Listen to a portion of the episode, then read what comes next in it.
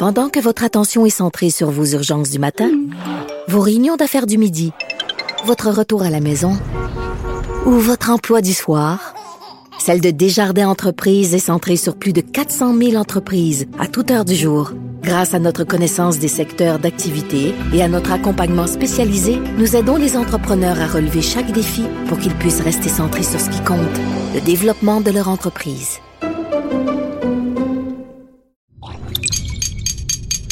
Cube Radio.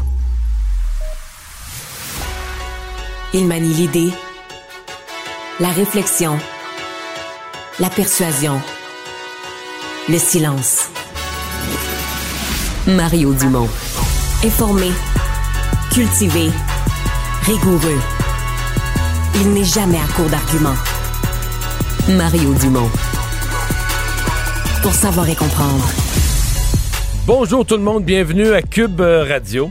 Et vous savez que les paris sportifs, c'est l'affaire à la mode. En fait, si vous regardez un temps soit peu de sport, euh, vous le voyez constamment, là, qu'il y a des sites de paris. Ici au Québec, il y a l'Auto-Québec qui fait le maximum pour prendre le contrôle avec son mise au jeu du pari sportif, mais c'est à la mode. Plusieurs entreprises privées aux États-Unis qui sont en forte croissance de leurs revenus avec ça.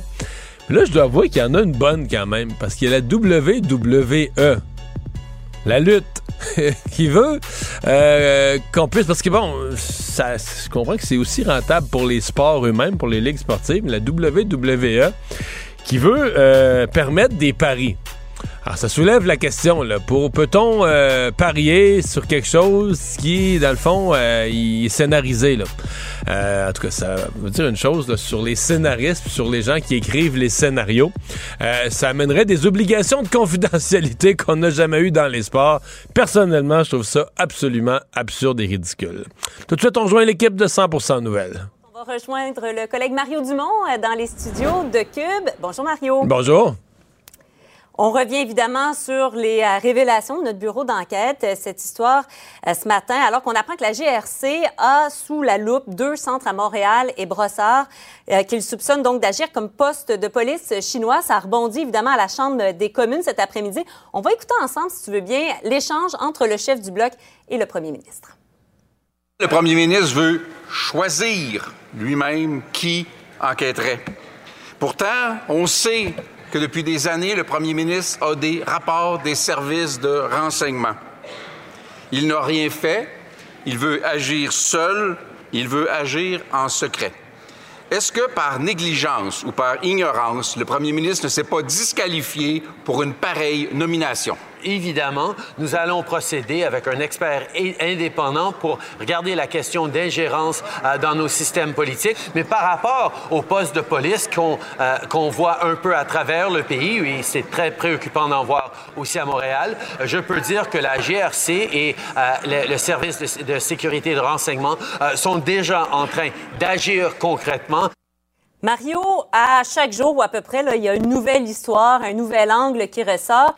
Est-ce que Justin Trudeau va devoir faire plus et plus vite que son rapporteur spécial? Euh, je peux certainement répondre à ta question. Une première chose, c'est que l'espoir des libéraux que cette semaine, avec l'annonce de début de semaine, tout se calme, euh, ça s'est pas produit. Mm. Euh, M. Trudeau est toujours sous des, sous des braises ardentes comme il l'était, donc son annonce n'a rien calmé.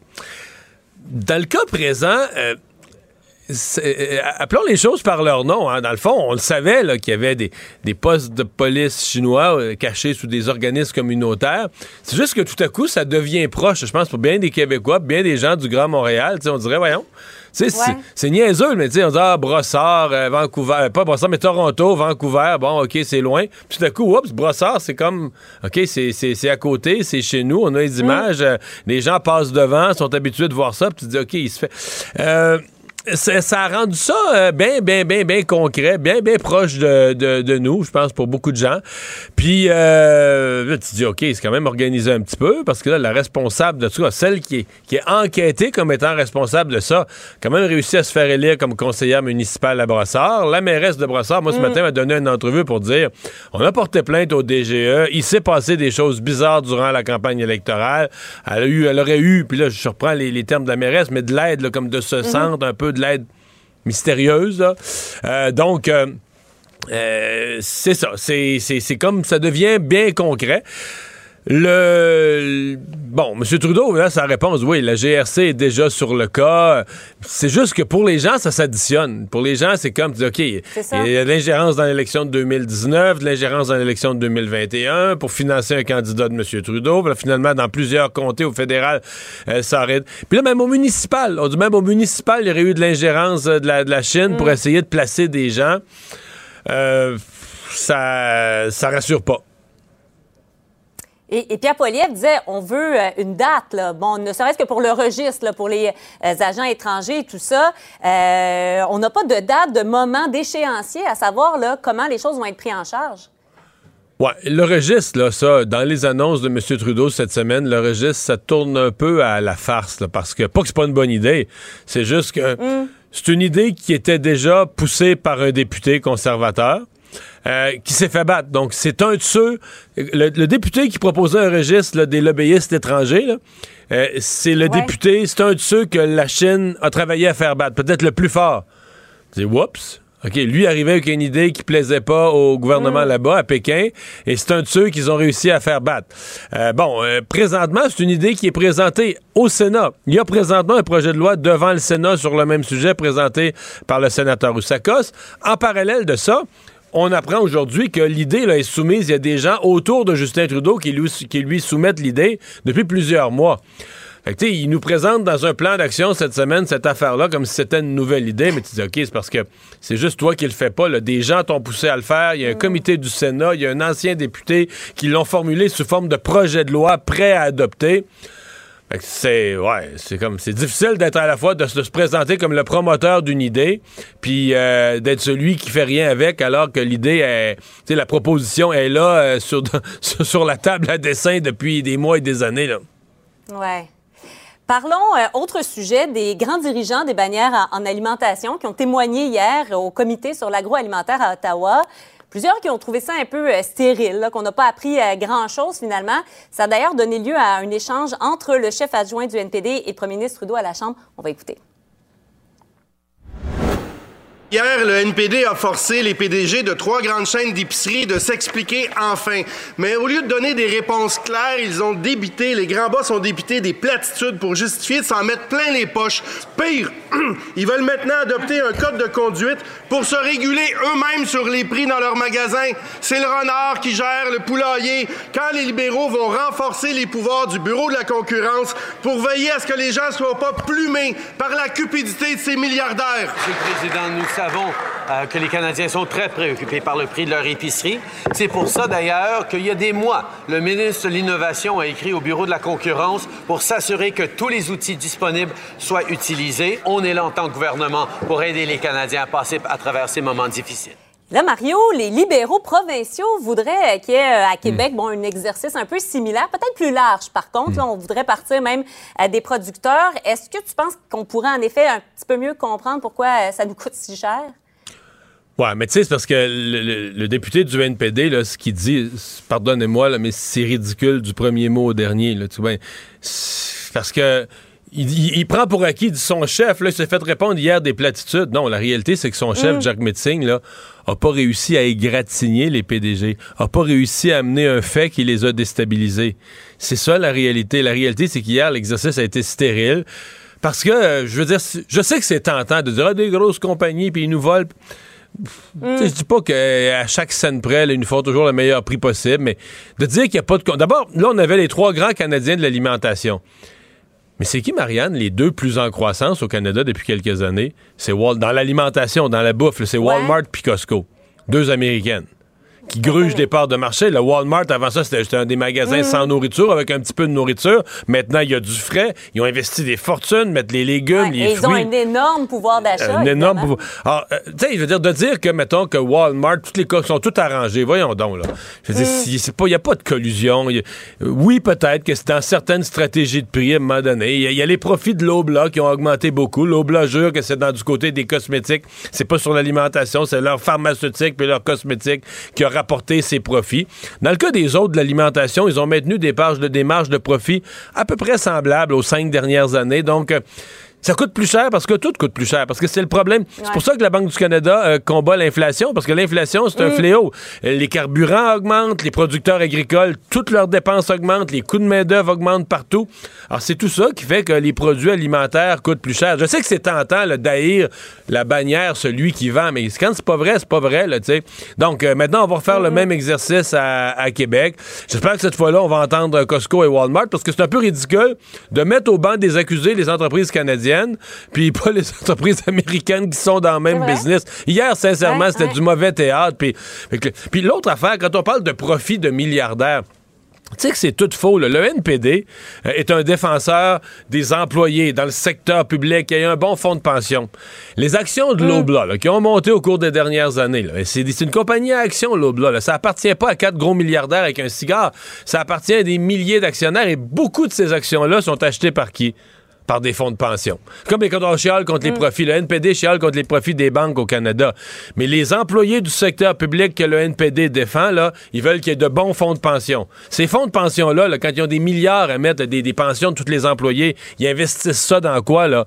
Ben, ils investissent ça dans des actions de compagnies canadiennes qui donnent des bons dividendes, des bonnes, des bonnes ben compagnies stables et rentables, comme les banques.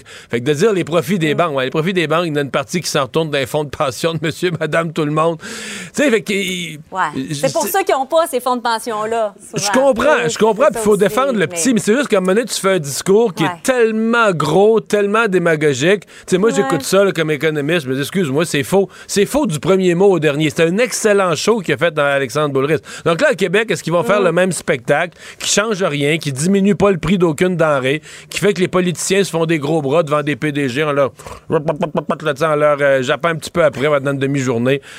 Excuse-moi, ça m'impressionne pas, là, ça, ça, ça, ça m'impressionne pas du tout, du tout. Il nous reste peu de temps, Mario, euh, mais je veux te parler de, de cette jeune femme très affectée par la maladie de Lyme. Euh, elle devrait, euh, bon, finalement être prise en charge. Là.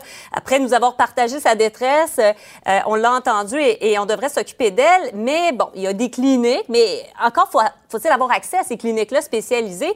Est-ce que c'est pas anormal qu'il n'y ait pas de point de chute pour des patients qui sont aussi hypothéqués qu'on doive se rendre à parler aux journalistes pour avoir des services quand on est aussi malade que ça? Je suis pas à convaincre. Je suis probablement un des seuls chroniqueurs à l'écrit au Québec. J'ai fait une, une- une- une chronique, je pense c'est euh, l'année passée, euh, sur la maladie de Lyme. C'est un vrai problème. Là. Moi, j'avais vu, j'avais lu, j'avais rencontré, entendu des témoignages de détresse. C'est extrêmement difficile pour les gens qui sont atteints de cette maladie-là d'aller chercher des, des soins de santé. Euh, c'est un problème. Là, minimalement, effectivement, là, il y aura des cliniques. Il y, a, il y a un effort, un premier effort du ministère de la Santé depuis quelques mois à peine. Si on entend le témoignage de cette dame, on se dit, ouais, on- c'est un- c'est des premiers balbutiements. Il reste énormément de travail à faire. Mais tant mieux, ça le prend la, parole publiquement. Euh, il y a peu de médecins spécialisés là-dedans, Euh, même des tests. Les gens qui voulaient avoir les tests les plus fiables devaient se rendre aux États-Unis encore jusqu'à il n'y a pas si longtemps. C'est pas, pas normal au Québec qu'on ne soit pas capable que cette maladie-là soit abandonnée. Bon, je sais qu'elle elle est rentrée assez récemment, là, mais là, dans le territoire québécois, au début, c'était juste le long de la frontière américaine, un petit peu de Montérégie, un petit peu en Estrie. Mais maintenant, tu as de la maladie de Lyme dans toute la Montérégie, les cantons de l'Est, le centre du Québec commence à en avoir en Mauricie, le- Laval, Laurentide, la Nodière. C'est le territoire touché Ouais, par ouais. la maladie de Lyme, ça s'agrandit toujours, malheureusement, mais c'est ça la réalité. Espérons euh, qu'elle se porte mieux. Merci euh, beaucoup, Mario. Au revoir. Bonne fin de journée. Au revoir. Il ne mord pas à l'hameçon des fausses nouvelles. Mario Dumont a de vraies bonnes sources. Savoir et comprendre l'actualité. Alexandre Morin-Villouellette. Alors, Alexandre, bien, euh, le dossier de la SAC, les problèmes informatiques de la SAC, qui... euh, c'est comme si Geneviève Guilbeault est revenue de voyage, a pris un certain nombre de décisions, bing, bing, bang, a réglé ses affaires. Et comme ministre, son nom disparaît du dossier. Je pense pas qu'elle doit s'en plaindre. Mais celui vers qui tous les canons se retournent, c'est Éric Kerr. Oui, parce qu'il est le ministre de la cybersécurité et du numérique. hein. C'est le titre qu'il porte au sein du gouvernement. Et là, on se demande, évidemment, surtout dans les oppositions, qu'est-ce que M. Kerr aurait pu faire ou n'a pas fait pour tenter d'éviter ce fiasco qu'il y a autour en ce moment, là, évidemment, de la SAAQ. La SAC et des postes, évidemment, de la SAC maintenant, avec des fils qui continuent de s'allonger un peu partout dans la province. Et là, on a fait un mandat d'initiative, une demande de mandat d'initiative du côté du Parti libéral du Québec pour envoyer à la Commission des finances publiques et exiger la tenue d'une commission autour d'Éric Kerr lui-même. Donc, d'entendre le ministre devant la commission ainsi que le sous-ministre de la cybersécurité du numérique, qui est M. Pierre Rodrigue, ainsi que le PDG de la SAQ lui-même, M. Denis Marcelet. Donc, on aimerait les entendre dans ce dossier-là et tenter de comprendre, parce qu'il y a eu plusieurs blagues qui ont été faites hier, Mario, un peu là dans dans l'esprit parlementaire qu'on connaît si bien. Là, où est M. Kerr? Où se cache-t-il? Est-ce qu'on on peut retrouver quelqu'un trouver M. Kerr quelque part? Mais reste qu'il se fait assez avare de commentaires depuis un certain moment et que la transition numérique. Mais a donné quelques ouais, elle a donné quelques entrevues hier, mais surtout dans l'angle de de, de, prendre aucune responsabilité, de renvoyer tout le blâme à la SAC. Et il n'a pas tort lorsqu'il dit ce n'est pas mon projet, le projet de transition numérique, c'est le projet de la SAC, c'est bien évident. Mais en tant que ministre responsable, d'abord, tout ce qui est authentification gouvernementale, c'est lui. Oui. Ça fait partie du problème, malgré ce qu'il dit, ça fait partie du problème. Et la SAC, on veut s'en servir ben, comme d'un modèle de base pour tous les autres domaines. Est-ce qu'il est normal que son ministère, même si c'est une société, une société d'État indépendante avec son conseil d'administration indépendant, est-ce qu'il n'y aurait pas une logique que minimalement le ministère d'Éric Kerr euh, ait travaillé en coordination et consulté la SAC? Qu'est-ce que vous faites? Comment vous le faites? De, dire on n'est pas du tout, du tout mêlé à ça, la façon dont il le fait en s'en lavant les mains, euh, je pense qu'il s'est mis dans le trouble lui-même. En fait, c'est en s'en lavant les mains d'une façon aussi grotesque il a donné le goût à tout le monde, incluant au parti d'opposition, de dire Hey, attends un peu, toi, là, viens, viens donc à table, viens nous parler. Et là, il est pris avec ça. Et je, le, je dit, mais je suis convaincu, elle le dira jamais, elle va jurer le contraire, mais Geneviève Guilbeault, au fond de lui-même, c'est sûr qu'elle doit rire. C'est euh, être contente un peu que la pression s'enlève de, de, son dos à elle uniquement. Ouais, ouais, Tout à coup, il y a un autre, même si elle est ministre des Transports, les problèmes sont en la SAAC, tout à coup, il y a un autre ministre qui ramasse une grosse partie de la chaleur. Mario Dumont. Plus pratique que n'importe quel moteur de recherche. Une source d'information plus fiable que les internets. Pour savoir et comprendre, Mario Dumont. Chicane à Shawinigan. Pas de la chicane dans la cabane, mais de la, chicane à Shawinigan. Euh, autour de l'arrosage arrosage préventif contre les moustiques. Il y a plusieurs régions qui, qui font ça. Euh, les gens qui ont des chalets et qui vivent dans ces régions où il n'y a pas trop de moustiques, en général, s'en plaignent pas.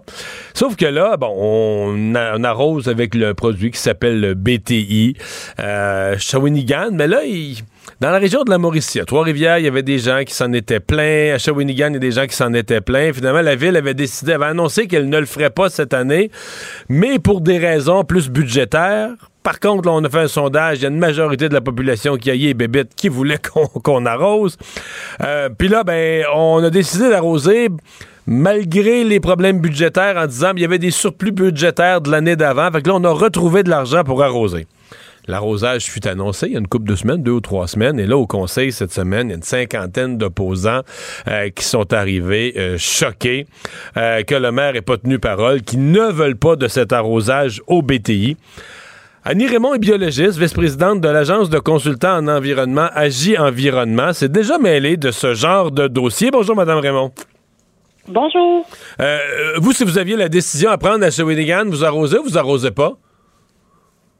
Euh, si j'ai la décision à prendre, euh, en fait, l'arrosage dans des endroits ruraux, euh, je sais que le BTI est vraiment une sorte d'insecticide qui est beaucoup moins toxique, en fait, qui a beaucoup moins d'effets secondaires sur l'environnement que beaucoup euh, d'agents chimiques.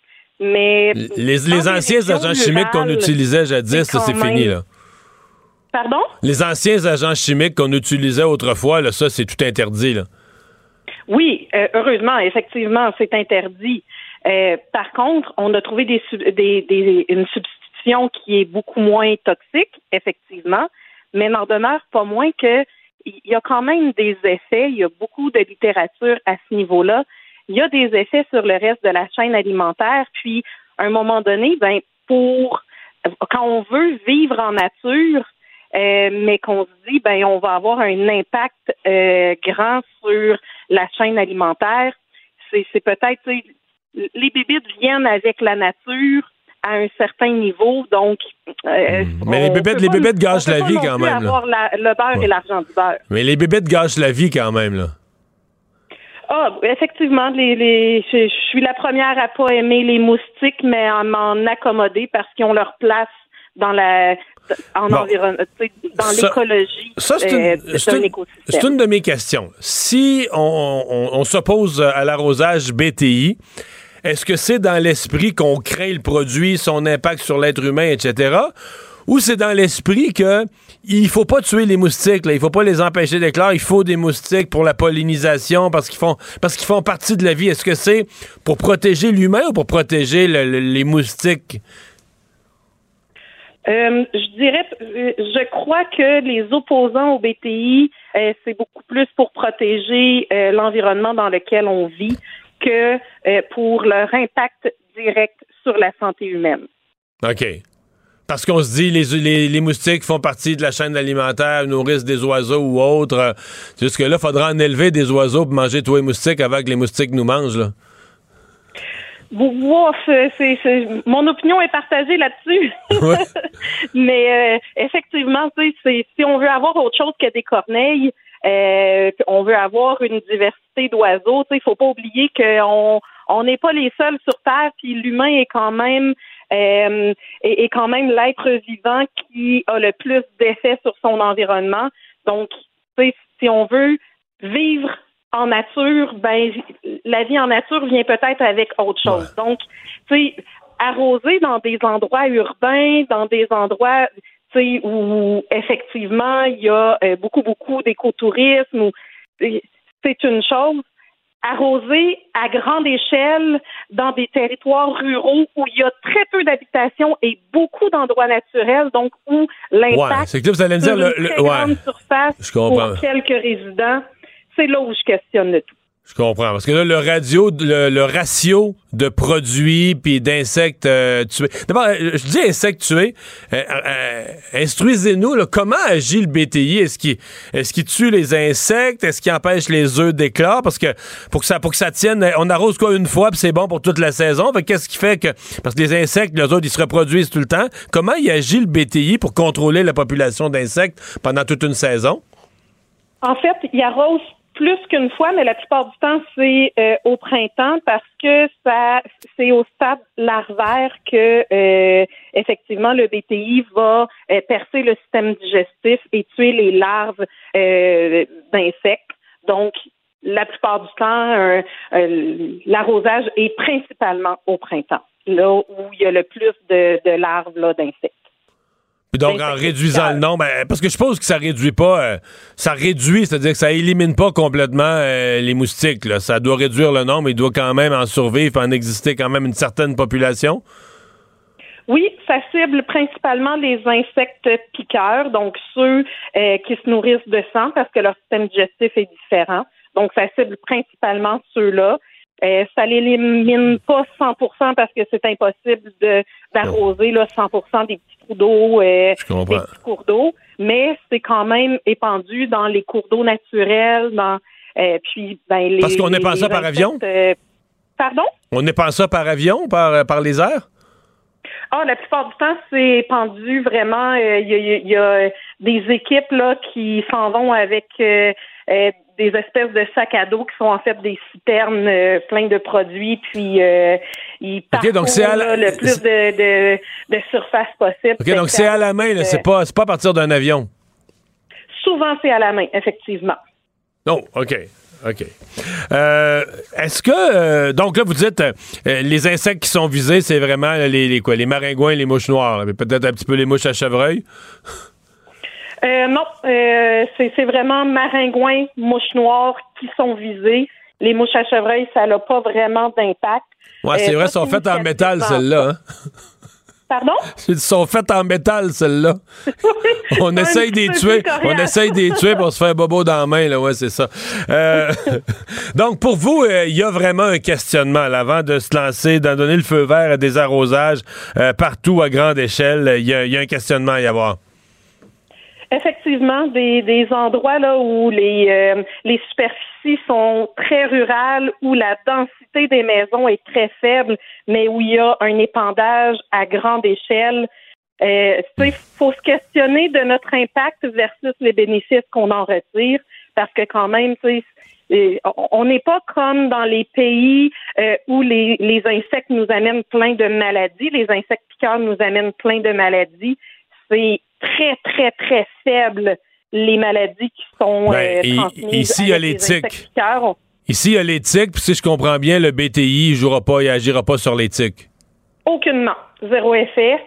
Euh, fait que non, euh, tu sais, c'est ça. La, maladie de Lyme par l'éthique, là, euh, ça, n'a vraiment pas d'effet. Il n'y a pas de gain du point de vue de la, de la santé. est-ce que, à votre connaissance, est-ce qu'il y a beaucoup d'endroits au Québec où on arrose? Oui, il y a quand même beaucoup, beaucoup d'endroits, beaucoup de, de petites municipalités qui ont quelques centaines d'habitants, qui ont plus d'habitants, bon, euh, pendant l'été, là, euh, avec les vacances, qu'il y a beaucoup de résidents saisonniers, mais des petites municipalités euh, où je dirais 90% des habitants vivent autour des lacs. Donc, où pour avoir un effet, il faut arroser vraiment des très, très grandes surfaces. Les territoires qui sont un peu plus urbains, bon, c'est, c'est, c'est, je crois que c'est autre chose. Euh, mais c'est ça. Hmm. Je reviens toujours à quand on prend le, quand on fait le choix de vivre en nature, ben faut, faut prendre ce qui vient avec. Est-ce qu'un privé, euh, est-ce que c'est un produit, moi, mettons là, que j'ai un chalet là, dans le bois ben, euh, avec un terrain de un acre, là, euh, est-ce que je peux m'en procurer? Est-ce que c'est vraiment quelque chose qui est exclusivement réservé aux municipalités qui font affaire avec des professionnels, etc.? Ou est-ce que monsieur, madame, tout le monde qui a sa petite, euh, sa petite citerne qui se met sur le dos pour arroser euh, différents, différentes choses dans son jardin pourrait arroser pour ça aussi puis s'acheter lui-même du BTI? En fait, ça n'aurait pas vraiment d'impact parce que les maringouins et les mouches noires, ils sont capables quand même de voyager quelques centaines de mètres, voire plus. Donc, d'arroser sur notre petit terrain d'un acre aura pas vraiment d'effet euh, significatif. Euh, donc, c'est pour ça que pour avoir un, bon effet, il faut arroser sur des grandes surfaces. C'est pour ça que c'est les municipalités euh, qui donnent ces contrats-là. Souvent même, les gens qui arrosent vont déborder du territoire d'une municipalité parce que sinon les régions limitrophes euh, vont pas pouvoir bénéficier là, de, de, la mort des, euh, des, insectes piqueurs. Donc, ils vont déborder euh, du territoire à proprement dit de la municipalité. Hmm. Moi, je sais qu'ils sont capables de se déplacer parce que on débarque à la pêche dans le milieu de nulle part. On débarque de notre auto, de notre truck, puis en l'espace de deux minutes, ils nous ont tous trouvés. Fait qu'on se dit qu'ils on se dit qu'ils viennent de loin. Madame Raymond, merci d'avoir été là. Au revoir. Merci beaucoup. Bonne fin de journée. Économie, finance, affaires, entrepreneuriat. Francis Gosselin. Salut Francis. Salut Mario. Si je me trompe pas, à la SAAC, euh, le mois de mars, c'est le mois où tout ce qui est commercial euh, est à échéance, de doit renouveler ses immatriculations d'ici le 31 mars. Euh, ça, doit, ça doit inquiéter certains camionneurs, non? 80 000 camionneurs, euh, Mario, et une industrie de un peu plus de 3 milliards de dollars pour le Québec. C'est quand même petite bière. Euh, et euh, c'est comme il n'y a pas un jour qui passe là, sans qu'un nouveau groupe d'intérêt se manifeste à savoir qu'ils sont très inquiets. Dans le cas du camionnage, Mario, c'est quand même l'économiste qui est inquiet ici. tu le sais, évidemment, le camionnage, c'est la quasi-totalité du transport de marchandises de proximité qu'on a au Québec, au Canada et entre le Canada et les États-Unis. Euh, c'est le réseau, c'est quasiment les veines de notre économie. Euh, et évidemment, il y a énormément de transport qui se fait à travers la, frontière. Euh, et là, avec les problèmes qu'on vit avec la SAQ depuis, euh, depuis le lancement de leur nouvelle plateforme, ben là, il y a de nouveaux, de nouveaux problèmes, c'est-à-dire que les camionneurs qui ne relevaient renouvelleront pas leur permis ou leur plaque ne pourront plus se rendre aux États-Unis, euh, ce qui va euh, complètement paralyser cette industrie-là, poser de graves maux de tête aux opérateurs et aux camionneurs individuels. Euh, le Journal de Montréal a fait un papier là-dessus, mais c'est relaté dans d'autres médias. Là. On parle de, plusieurs dizaines de milliers de dollars par mois là, qui, par individu qui pourraient être perdus. Euh, et c'est souvent euh, lié à des emprunts pour l'achat de camions, etc. Donc, ça pourrait mettre des gens en grave difficultés financières. Euh, je trouvais ça original. Je ne sais pas si ça va suivre son cours là, dans la tête de nos ministres, mais quelqu'un évoquait de peut-être suspendre le paiement des permis de conduire pour l'année 2023. ça ferait mon affaire.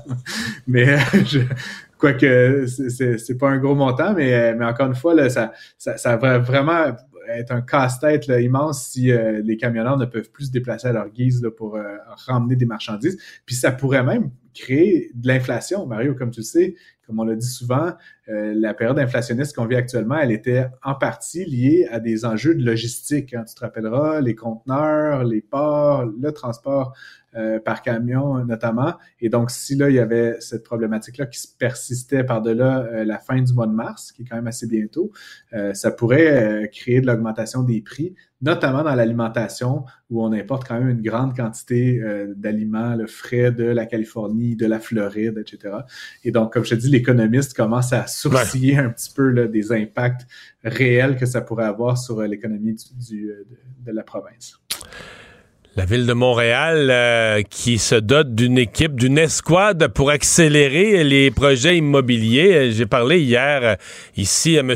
Rabouin qui avait fait cette présentation aux promoteurs, disait que les promoteurs étaient enchantés. Ouais. Le mot peut-être un peu fort. Je, je devine que je devine qu'il aurait peut-être pas pu dire l'inverse. Je ne sais pas s'il aurait été. Donc, il était au micro d'un organisme qui est l'Institut de développement urbain, Mario, qui regroupe euh, la plupart des grands promoteurs et développeurs immobiliers euh, du Québec. Là. Puis évidemment, euh, la région de Montréal est, est particulièrement visée là, par l'activité de cet organisme-là.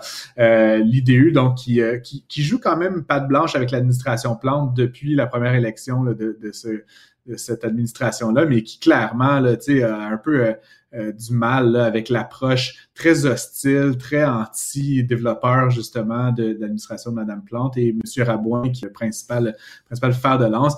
Il faut rappeler que la ville a adopté un règlement très impopulaire auprès des développeurs et promoteurs, euh, ce qui, qui s'appelait de mémoire le règlement pour une métropole mixte, qu'on a aussi connu sous euh, le nom de 20-20-20, qui oblige essentiellement les promoteurs et développeurs à euh, assigner 60% de leur projet, c'est-à-dire 20% 20% 20% au logement abordable, au logement social et au logement familial, ce qui les contraint énormément dans leur capacité de développer.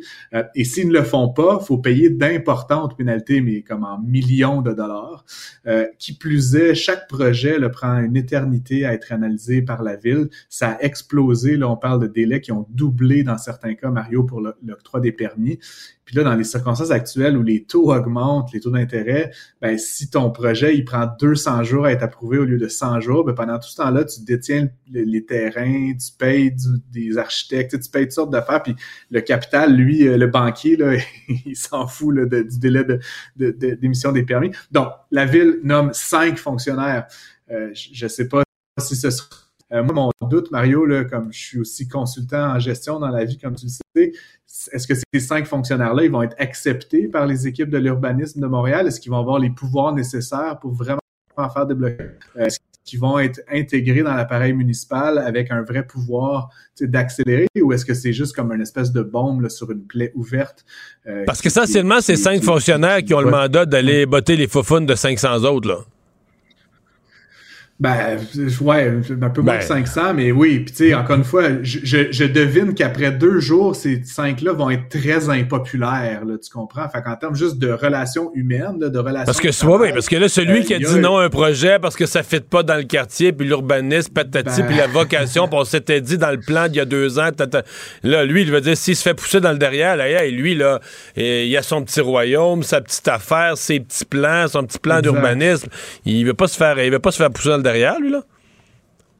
Effectivement, puis comme je le dis, le problème est un peu, la pomme est un peu viciée, là, comme je dis, avec le projet de règle, ben, le règlement maintenant pour la mixité, ça fait en sorte notamment, tu te rappelleras, Maron, on en a parlé à l'émission, le projet de, de construction euh, autour de l'ancien hippodrome Blue Bonnet qui a attiré zéro de.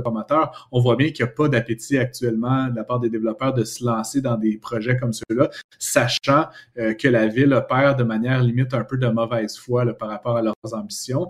Euh, et donc, encore une fois, M. Rabouin a certainement dit que ça avait été applaudi. Bon, je ne sais pas si c'était une ovation debout qu'il a eu à, l'IDU euh, hier, mais certainement, c'est une tentative de, pallier à la chose mais même dans son allocution, puis c'est rapporté par les médias, M. Rabon, il parle d'un changement de culture. A un changement de culture, comme tu dis, c'est pas cinq personnes avec euh, un peu de Don Quichotte là, contre la machine qui va arriver à changer tout ça. Euh, encore une fois, je, serais bien intrigué de voir s'il y a effectivement des projets qui sont euh, accélérés, mais à mon avis, il va falloir un changement réglementaire avant de mettre un petit diachylon là, sur, sur la fracture que, créé la réglementation.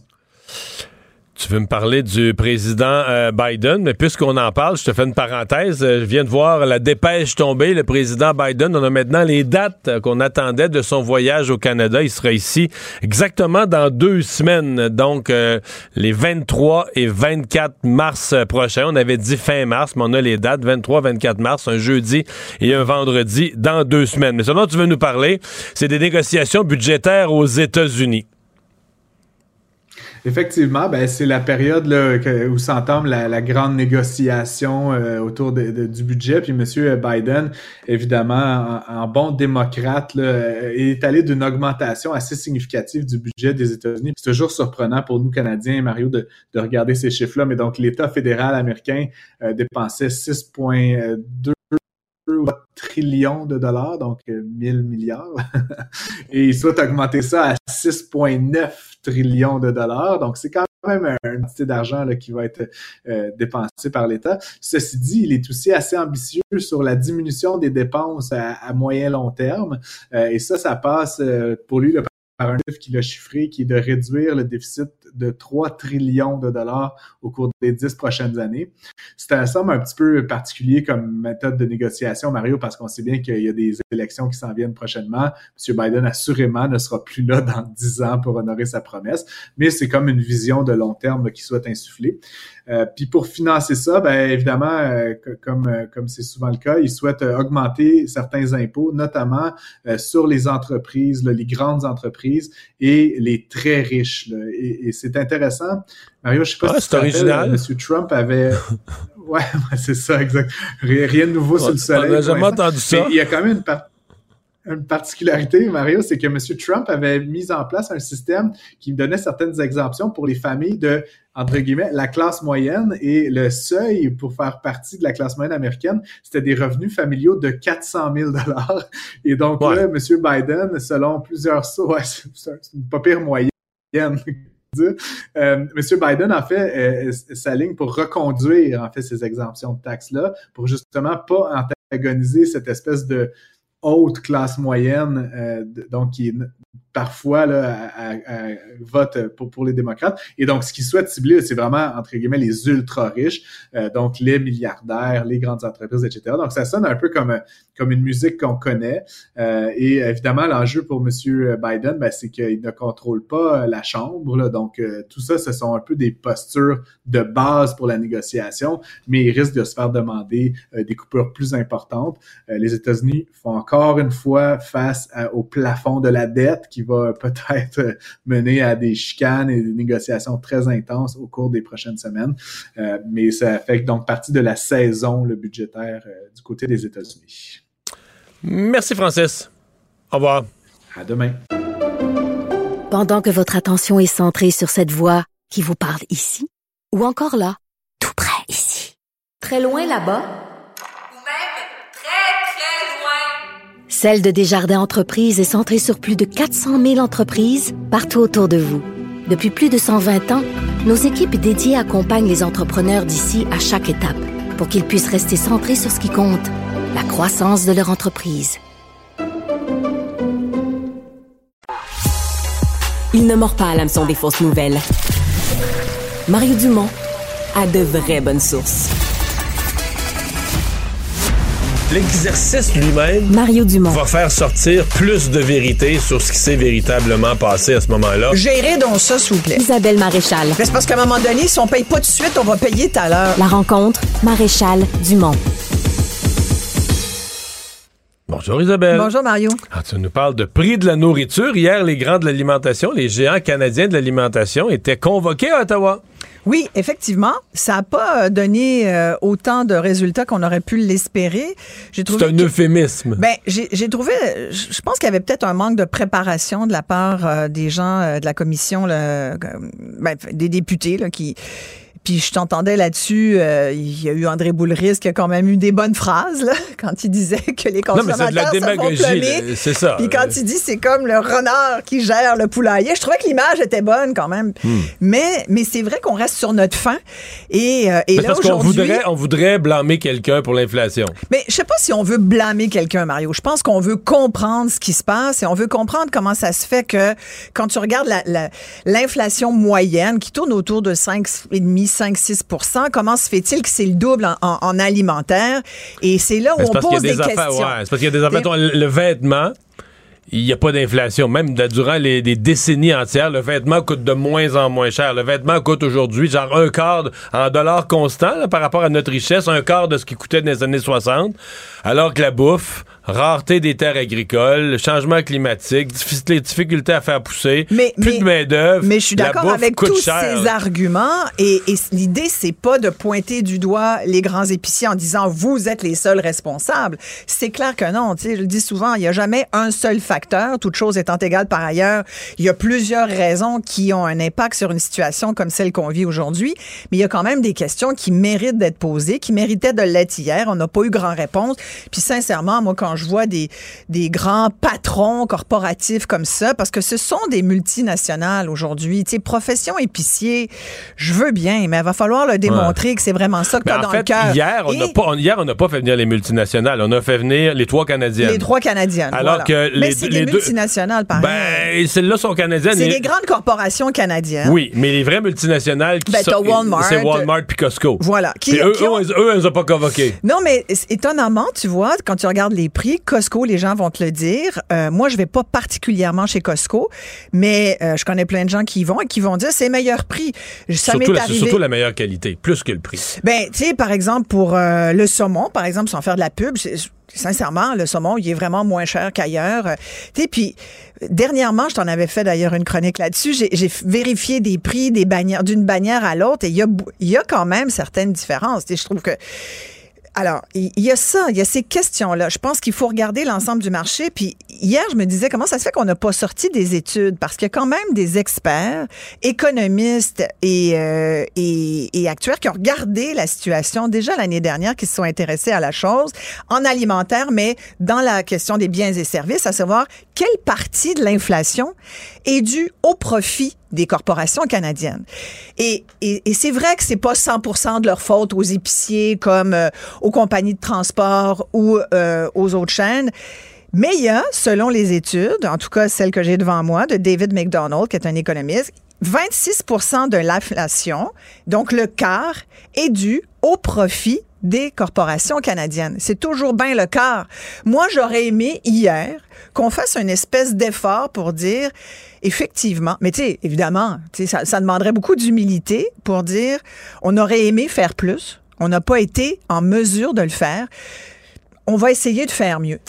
Moi, j'aime toujours cette posture-là. Ce que j'ai vu, c'est des gens, des, des gens payés des millions qui ont des, des, des- oh mon Dieu, j'allais dire un gros mot, qui ont eu des profits, et- mais qui ont fait des profits comme ah. Mais juste le Oblat.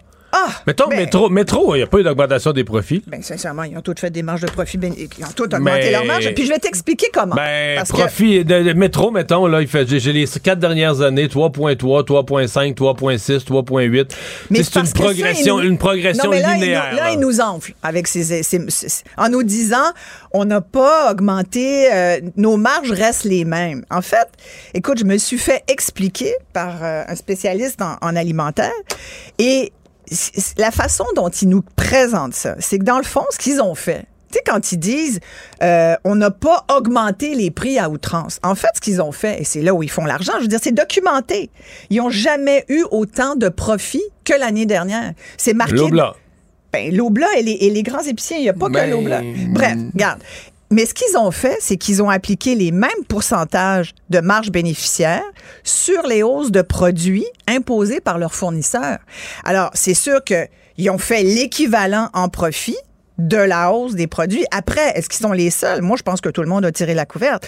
Autant les distributeurs qui prennent une marge importante sur les produits alimentaires, hein, que quand ça part du producteur pour aller et que c'est distribué dans les camions, les camions transporteurs, les distributeurs, distributeurs, tu as un autre. Tu sais, des fois, là, tu fais un produit, là. On va prendre l'exemple d'un jus, tu sais, pour le fun, un exemple que je connais bien. Un jus que toi, comme euh, producteur, tu fabriques qui te coûte un dollar, tu le vois dans la tablette, tu dis, voyons, comment ça fait qu'il est 3,50, 3,99, 4,99?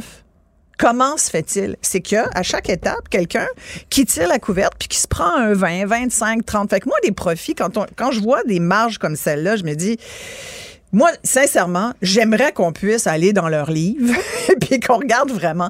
D'ailleurs, dans les études dont je te parle, euh, une des recommandations des experts, c'est de dire il faudrait plus de transparence de la part des grandes corporations, incluant les épiciers. Et ça se peut qu'ils aient fait plus d'argent, ils disent, dans les pharmacies, les, cosmétiques, c'est sûr. Tu sais, je nie pas ça. Mais en alimentation, il y a quand même une situation qui plombe le, le, le, le budget des ménages. Et tu sais, aujourd'hui, il y avait plein de nouvelles qui ressortaient encore. Il y a une étude qui vient de sortir d'une association de courtiers hypothécaires qui dit que il y a 67% des Canadiens qui pensent aujourd'hui ne jamais pouvoir s'acheter une maison. Je t'en parlerai peut-être Mais demain. ça, c'est un autre problème. Oui, Ça, et là, et là, ce que chose, ça veut dire, c'est qu'il y a une, une, une immense inquiétude qui est anxiogène pour les ménages. Et, et là, tu te dis, ben oui, on mérite d'avoir d'autres réponses que celle-là. Surtout que, tu sais, je te disais, profession épicier.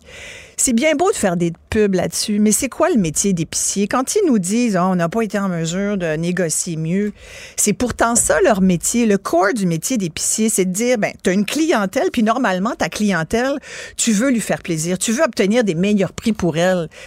Comme toi, tu veux faire les meilleures entrevues pour tes auditeurs, puis moi, les meilleurs documentaires, puis les meilleures séries aussi. Ben, eux, là, ils devraient avoir les meilleurs prix, obtenir les meilleurs produits pour que le client soit content et veuille revenir dans sa Là, ce qu'on a, c'est des gens qui disent, ben, nous, c'est de même. Puis je vais te dire, je suis assez bien placé pour le pour le, le- m'en témoigner. Euh, mon conjoint a été longtemps président de Danone Canada, euh, après avoir été euh, chez Danone France et autres Danone un peu partout sur la planète. Et il m'a confié pas plus tard qu'aujourd'hui qu'il avait parce qu'il a vu évidemment ce qui s'est passé, comment il se défendait, puis tu sais, c'est pas de notre faute. Et il m'a dit c'est vraiment étonnant parce que quand je suis arrivée ici au Canada, j'avais jamais vu ça un pays où finalement les épiciers, les grandes chaînes d'alimentation négocient à peu près pas, ou en tout cas très peu, là, le prix avec leurs fournisseurs. Fait que toi, tu vends du yogourt, là, ou ben n'importe quoi d'autre, du fromage, ou des œufs, euh, des céréales, puis toi, tu vas dire aux grands épiciers, ben voilà, c'est tant. Ah ouais, ok, tu peux-tu le faire un petit peu moins cher? Ben pas vraiment. Ah d'accord. Tu sais, je... je je galège un peu. J'ai de la misère à croire que Walmart est comme ça, moi. mais Walmart, sais-tu c'est quoi le secret de Costco et Walmart? C'est des marges beaucoup moins élevées. Mais là, mais c'est parce que là, nos, nos géants, nous, faut qu'ils compétitionnent avec eux. S'ils vendent plus cher que Walmart, ils sont faits à l'os, ils vont mourir. Là. ben, je, je me demande si ça les dérange tellement. Ben, Je me demande si ça les dérange si. tellement parce que c'est comme un marché où le client, on n'a pas le choix de manger. T'sais, on peut toujours décider de ne pas, pas s'habiller. On peut se Non, décider mais là, de pas- en, en Mais là, t'as 2000 pas le en choix. 2022, les gens ont comparé les prix. Moi, j'ai jamais vu ça de ma vie, là, les gens. Et même à l'émission de Pierre-Olivier Zappa, tous Ah les ouais? soirs, tous les jeudis, je parle le combat des circulaires. Tout à fait. Mais moi, je l'ai fait, les circulaires. Puis moi, j'achète en spécial. moi, j'achète en spécial. J'achète en spécial seulement. Puis je pense que la plupart des gens bien intentionnés, c'est ça qu'ils font. Et c'est pour ça que, euh, bon, moi, je trouve ça intéressant qu'aujourd'hui, à Québec, on est demandé, là, il n'y a pas de travaux, ça va reprendre la semaine prochaine. On va voir s'il y aura véritablement cette commission, mais je pense qu'il y a d'autres réponses à aller chercher. Je trouvais ça intéressant de t'en parler aujourd'hui dans le contexte de la semaine.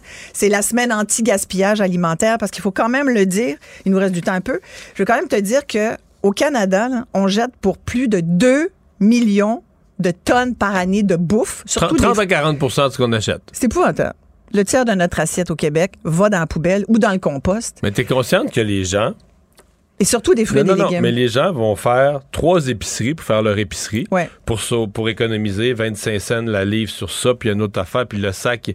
Pas tout le monde, mais, non, mais mettons- avisé. Les, mais il y a des gens qui, consommateurs il y a des avisés. gens qui font ça, donc vont mettre une énergie démesurée pour économiser des petits sous ici et là, Ouais. qui au total va faire une économie de 2 Ouais. puis 30% va pourrir dans le frigo. Mais tu as tellement raison.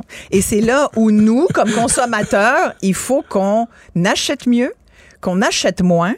Euh, qu'on Qu'on s'occupe pas des dates de péremption, Ben, c'est-à-dire qu'on fait. Oui, tu sais, par on le exemple. mange. Le, tu sais, le yogourt, là, avec la date, euh, c'est marqué. Oh mon Dieu, tu le manges pas. La date, c'est euh, Combien de, temps le 9 après, mars. combien, combien de temps après on peut le manger? Euh, je pense que tu peux le manger encore quelques jours après. Là. Ouais, c'est tellement. quelques jours? Ah oui. Quelques semaines? Ben, des semaines, je sais pas. J'appelle Thierry pour y redemander. mois? Mais non, des mois, non. Ben Des- là, moi, non. Des mois, des, franchement, du yogourt. Là. À un moment donné, ça va être rendu du regarde- fromage. Regarde devant toi, là. Devant moi. Ouais, Ouais. Je suis vivant et en santé. Toi, tu manges ton yogourt qui est de- Ben, passé euh, date depuis des mois? Ben oui. Mon Dieu. Puis Tu fais pas il- le ménage de ton frigo souvent? Ben non, mais l'autre jour, il y en avait d'oubliés, là. Genre, il était facilement plus de deux mois. Il n'avait jamais été ouvert, par exemple. C'est pas un petit fond. C'est sûr c'est qu'un de la petit- faisselle rendue à, ce stade- à ce stade-là. Ben non, on C'est du fromage cottage. Non, il était parfait. Ah, ben peut-être. Écoute, tu dois avoir une bonne constitution. Mais c'est sûr, je suis pas malade. Mais non, mais c'est très bien. Mais remarque, c'est très bon à manger des produits laitiers. Mais c'est très bon de manger des produits passés date. Ben, tu sais, je dirais pas aux gens, mangez donc des produits passés date, mais tu sais que pendant une certaine époque, c'est ça qu'on donnait aux gens qui étaient démunis.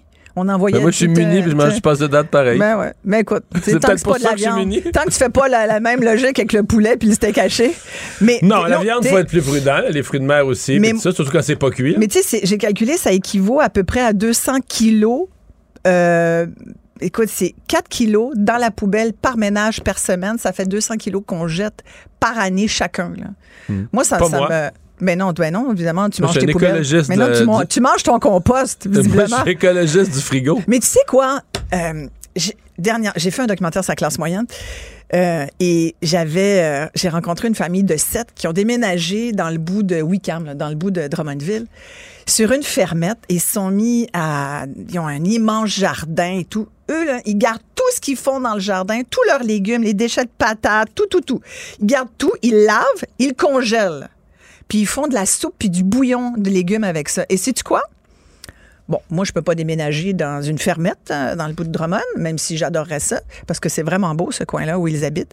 Mais j'ai, je fais désormais la même chose. Donc, j'ai vidé, je, maintenant, j'ai deux fois moins de compost.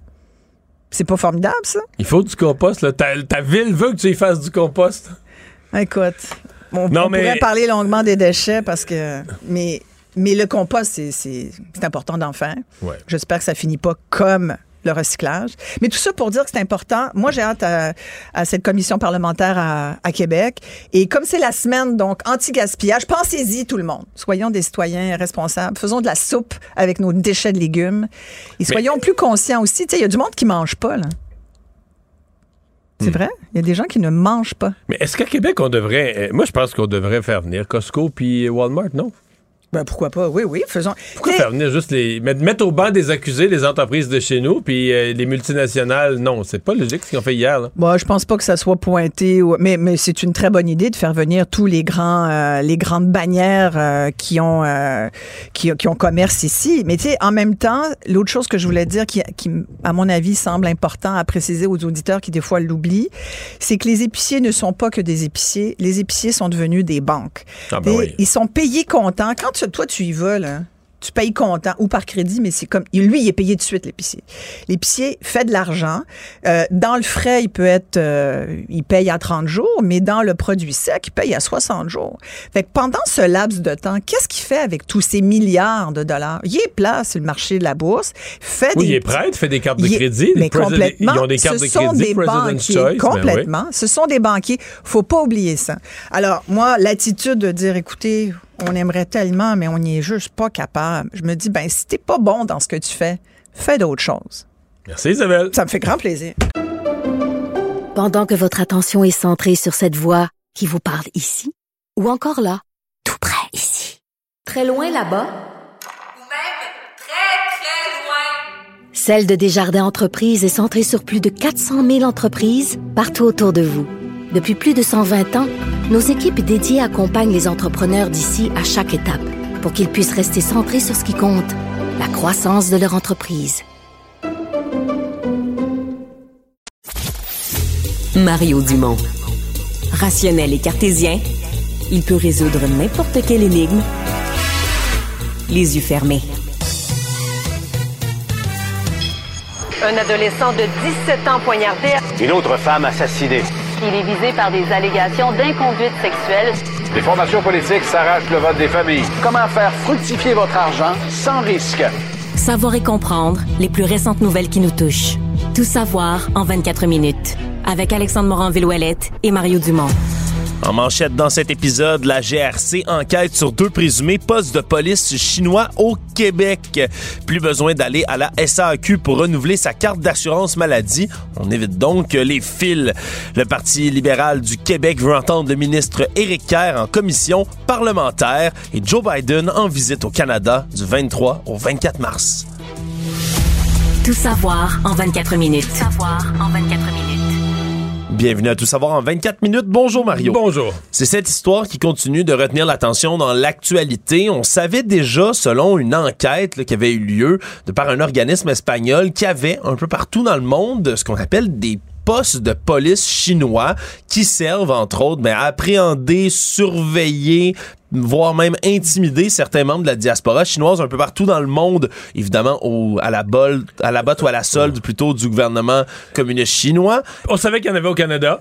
L'organisme espagnol avait ciblé le Canada comme un des pays où il y en avait, on parlait de 11. Ouais, trois présumées stations dans la région de Toronto, une à Vancouver. Mais on apprend aujourd'hui que l'équipe qui est dédiée à la sécurité nationale de la Gendarmerie royale du Canada enquête activement en ce moment sur deux de ces présumés postes de police chinois qui seraient ici au Québec. Le premier serait le service à la famille chinoise du Grand Montréal, donc à Montréal, et le centre Sino-Québec qui, lui, est sur la rive sud à Brossard. Les deux sont dirigés par la même personne qui est une conseillère municipale de la ville de Brossard, Madame Chichili, qui est évidemment, elle aussi sous les feux des projecteurs de par le fait même. Et là, on apprend dans les dernières heures que la mairesse de Brossard, donc de la ville où elle est conseillère municipale, Madame Doreen Assad, demande à ce que Chichili soit, pour l'instant, retirée de la vie politique, de son rôle de conseillère municipale, puisque selon elle, on a accès à énormément d'informations quand on est en fonction comme conseiller, conseillère municipale. Et donc, on a demandé un avis juridique à la ville de Brossard pour connaître toutes les avenues possibles pour suspendre Mme Lee un moment. Qui, qui est une conseillère de l'opposition, là. Je, faut le préciser pour les positions de la mairesse, pour le meilleur et pour le pire. La mairesse m'a avoué, ce matin, j'ai parlé à la mairesse, elle m'a avoué qu'il y avait un malaise dans toute la ville avec cette histoire-là. D'abord, surprise, je devrais dire avant malaise, surprise énorme. Euh, malaise, mais en même temps, euh, cette conseillère-là était déjà sous enquête. Le parti de la mairesse, euh, qui avait donc perdu ce district-là, là, c'est une conseillère de l'opposition qui a été élue, avait porté plainte au DGE, disait qu'il y avait eu de l'aide. Le centre, là, qui aujourd'hui est... Ouais, Sino-Québec. Et, et c'est ça, est suspecté, Sino-Québec, euh, aurait apporté, euh, selon la mairesse, une aide disproportionnée. C'est comme si le centre communautaire a apporté à la candidate, là, qui est devenue députée, euh, une aide disproportionnée. Ouais, traduisait des informations en chinois, entre autres, sur l'application mobile WeChat, qui est très, très populaire dans la diaspora chinoise. et qui est celle qu'on vise comme étant une des principales sources d'influence. J'ai posé la question directement à Mme Assad, la mairesse de Brossard. Est-ce que vous... Je veux dire, est-ce qu'il y a eu, j'ai repris les mots qu'on utilise au fédéral, est-ce que vous pensez qu'il y a eu ingérence de la Chine dans les élections municipales de Brossard? Euh, elle dit pas oui, elle dit pas non, mais elle dit ça mérite enquête, il faut aller au bout de l'enquête. Euh, donc, euh, mais... Ouais, Dans le fond, ça, ça ajoute rien au dossier. On savait déjà qu'il y avait des postes de, des postes de police chinois. C'est juste que j'ai l'impression que pour bien des gens au Québec, ça devient plus proche. C'est niaiseux, mais quand c'est à Toronto, à Vancouver, on a quand même un peu l'impression, ouais, tu sais, c'est comme loin de chez nous. Puis là, tout à coup, tu dis, OK, c'est, ça arrive sud, ça à Montréal, c'est OK, c'est chez nous au Québec. Là, Ouais, Hein? puis une enquête de la GRC qui est active là, en ce moment dans le dossier. Évidemment, tout ça est remonté jusqu'à Ottawa où le premier ministre Justin Trudeau, lui, est toujours là, évidemment dans l'eau chaude depuis le début de la semaine et même plus là, dans les dernières semaines par rapport aux, aux actes d'ingérence chinoise un peu partout au pays. Monsieur Trudeau qui s'est dit, lui, très inquiet, là, qu'il préoc- très, très préoccupé par ces postes de police chinois, mais reste encore une fois là, toujours muet sur la question d'avoir une enquête publique, se réfère à cette nomination de rapporteur spécial qui va être fait très bientôt, mais ça continue à donner quand même de l'eau au moulin aux oppositions, Mario, qui réclament encore et toujours cette enquête publique. Disons que chaque jour, il y a des nouveaux éléments là, dans ce dossier d'ingérence.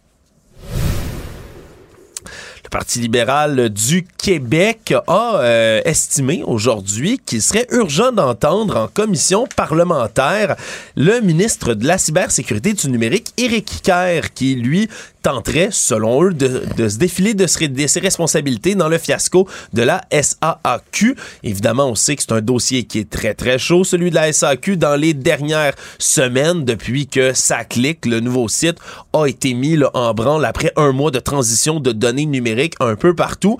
Et donc, en plus d'entendre M. Kerr, on souhaiterait entendre le sous-ministre de la cybersécurité du numérique, M. Pierre Rodrigue, ainsi que le PDG de la SAQ lui-même, M. Denis Marcelet. Est-ce que c'est une démarche qui est légitime, selon toi, Oui, Mario? absolument, absolument. D'abord, de, de, de, fouiller ce qui se passe autour de la SAC, de comprendre.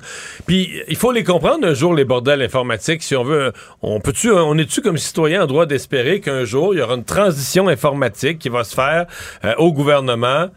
Je dis pas que ça va être parfait, mais qui va avoir coûté, c'est toujours cher, c'est toujours dispendieux, mais qui va coûter à peu près ce qui était prévu, pas de dépassement débile, puis qu'on sera pas des semaines sans service. puis- donc, euh, d'aller au fond des choses, oui. Maintenant, le, je regarde ça du point de vue politique. Le ministre Kerr, hier, dans sa sortie, il, s'est trompé. Là. Je veux dire, il faut que, dans la vie en politique, c'est une règle, il faut que tu ta responsabilité. Je dis pas qu'il devait prendre la responsabilité des autres, puis dire tout est de ma faute. Il y a un grand bout qui contrôle pas. La SAC a un conseil d'administration, elle est indépendante, c'est une société d'État. Je comprends que la SAC a pas demandé la permission à Éric Kerr pour faire sa transformation numérique, qui était de toute façon planifiée avant même que la CAQ soit au pouvoir en 2018. Ça fait des années qu'on planifie ça, c'est correct. Mais il y a une partie de ça qui relève de lui. Il y a l'authenti- l'authentification euh, gouvernementale, le service d'authentification gouvernementale, qui a pas vraiment bien marché dans ce cas-ci. Puis je pense que ça, il devrait en assumer euh, la paternité. Juste de dire, il y a un bout dont je suis responsable, je l'assume, je m'en occupe, ça aurait fait une sortie qui aurait eu un ton complètement euh, différent. Ouais, surtout que ça clique comme site, on veut s'en servir un peu là, comme d'un modèle, comme d'une étape à suivre pour la création éventuellement Oui. de services numériques pour toutes Ben, sortes d'organismes C'est-à-dire gouvernementaux. qu'Alexandre, quand tu vas avoir ton, ton authentification gouvernementale, moi je l'ai pas encore faite, mais mettons que tu vas aller sur sa clique, les gens qui l'ont fait, on dit qu'il y en a 100 quelques mille qui l'ont fait. Ben, ces gens-là, ils ont leur authentification gouvernementale comme leur personnalité numérique gouvernementale pour tous les services futurs. Ils n'auront pas à leur faire une nouvelle affaire va être mise en ligne par le gouvernement. Eux, ils vont déjà avoir leur authentification gouvernementale. C'est fait pour la suite des choses. Ça, je le, je le comprends, je le- je- je le comprends bien. Par contre, du point de vue politique, une qui doit être contente, c'est Geneviève Guilbeault. Parce que Mme Guilbeault, bon, c'est une ministre talentueuse, ambitieuse, puis elle, c'est certain, là, quand elle était en Europe, puis qu'elle voyait le bordel à la SAC, elle se disait Ah, boy, c'est pas vrai que ça va laisser une tâche à mon dossier. Là, tu Ouais, elle comprends? devait pas bien dormir dans Non, l'hôtel. non, parce que le tunnel, là, s'en était bien sorti. Puis elle est une ministre là, qui sort exceptionnellement bien de ses dossiers. Là, elle est revenue, bing, bang, quelques décisions. On ajoute du personnel. On prolonge les permis de conduire de 90 jours. D'ailleurs, les files d'attente ont l'air à se calmer un peu. En tout cas, mais elle, euh, le fait qu'Éric Kerr devienne un peu la, la personne la plus visée, la tête de turc politique vers qui tous les canons se retournent, elle euh, tombe dans l'oubli de cette affaire-là. Euh, J'ai l'impression qu'elle doit pas s'en plaindre qu'elle doit dire Ah ouais, mon Eric, ah ouais, mon Eric, débrouille Comme on dit, elle a pris le petit singe puis elle l'a mis sur les épaules de quelqu'un d'autre puis elle dit range-toi avec. Ouais, puis d'ailleurs, dans ces mesures justement d'allègement à la SAQ, à partir d'aujourd'hui, il est plus nécessaire de se rendre dans les bureaux de la SAQ pour renouveler sa carte d'assurance maladie. On a annoncé ça du côté de la RAMQ, de la Régie de l'assurance maladie du Québec, parce qu'on s'entend, il y a déjà assez de monde qui attend en file devant les bureaux de la SAQ sans qu'on ait à rajouter des gens qui veulent refaire leur carte d'assurance maladie. Et donc, on va pouvoir remplir un formulaire qui va être envoyé par la poste pour les gens qui doivent renouveler cette carte d'assurance maladie. On n'aura même pas à envoyer une photographie, Mario. Ils vont prendre celle qui existe déjà au dossier de la personne. Et même ceux qui ont une carte d'assurance maladie qui serait expirée depuis plus de six mois vont pouvoir téléphoner à la RAMQ pour en avoir une nouvelle. On va leur en envoyer une. Tout ça, évidemment, dans le but là, de ralentir le débit de gens qui ont à se rendre en personne devant les bureaux de la SAQ. Actualité. Tout savoir en 24 minutes.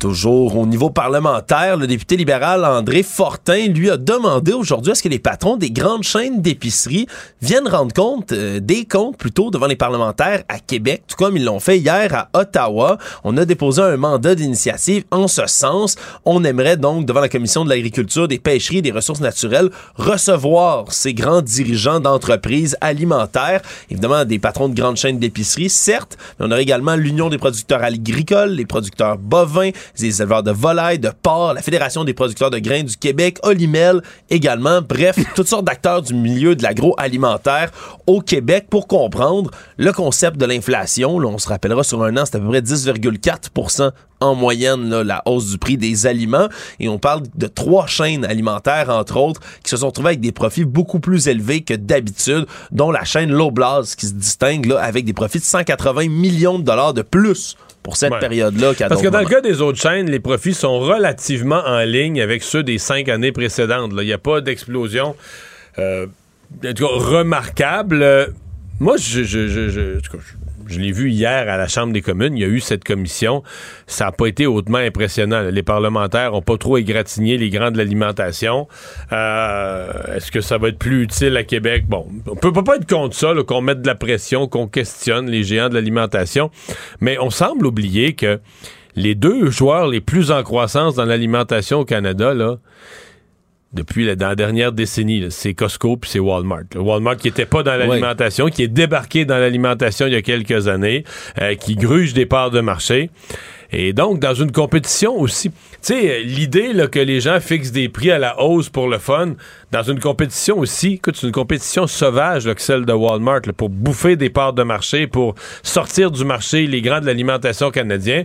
On de penser qu'on fixe les prix puis qu'on dit, tiens, on va leur mettre ça à 8 piastres, puis ça 9 piastres pour le fun. C'est pas sérieux. Je comprends que pour les gens, c'est tentant de dire ça. Tu fais ton épicerie, ça coûte plus cher, c'est choquant. Mais je veux dire, allez, allez à l'autre épicerie, c'est le même prix. Puis quand c'est moins cher, mais profitez-en. C'est des rabais. Il y en a qui sont moins chers sur une chose, plus chers sur l'autre. Il y a des coupons et toutes sortes de façons de payer moins cher. Mais de penser qu'il y a une bannière qui gonfle ses prix pour le fun dans un univers aussi compétitif où tu as trois grands Canadiens de l'alimentation, plus Costco, plus Walmart, plus même les Dollarama maintenant qui se mêlent d'alimentation. Je veux dire, euh, les marges bénéficiaires, c'est des marges à coût de très, très faible pourcentage. Tout savoir en 24 minutes. Un homme, Jean-Philippe Dupont-Cormier de Lanaudière, est copé aujourd'hui de 4 ans de pénitencier. Pourquoi?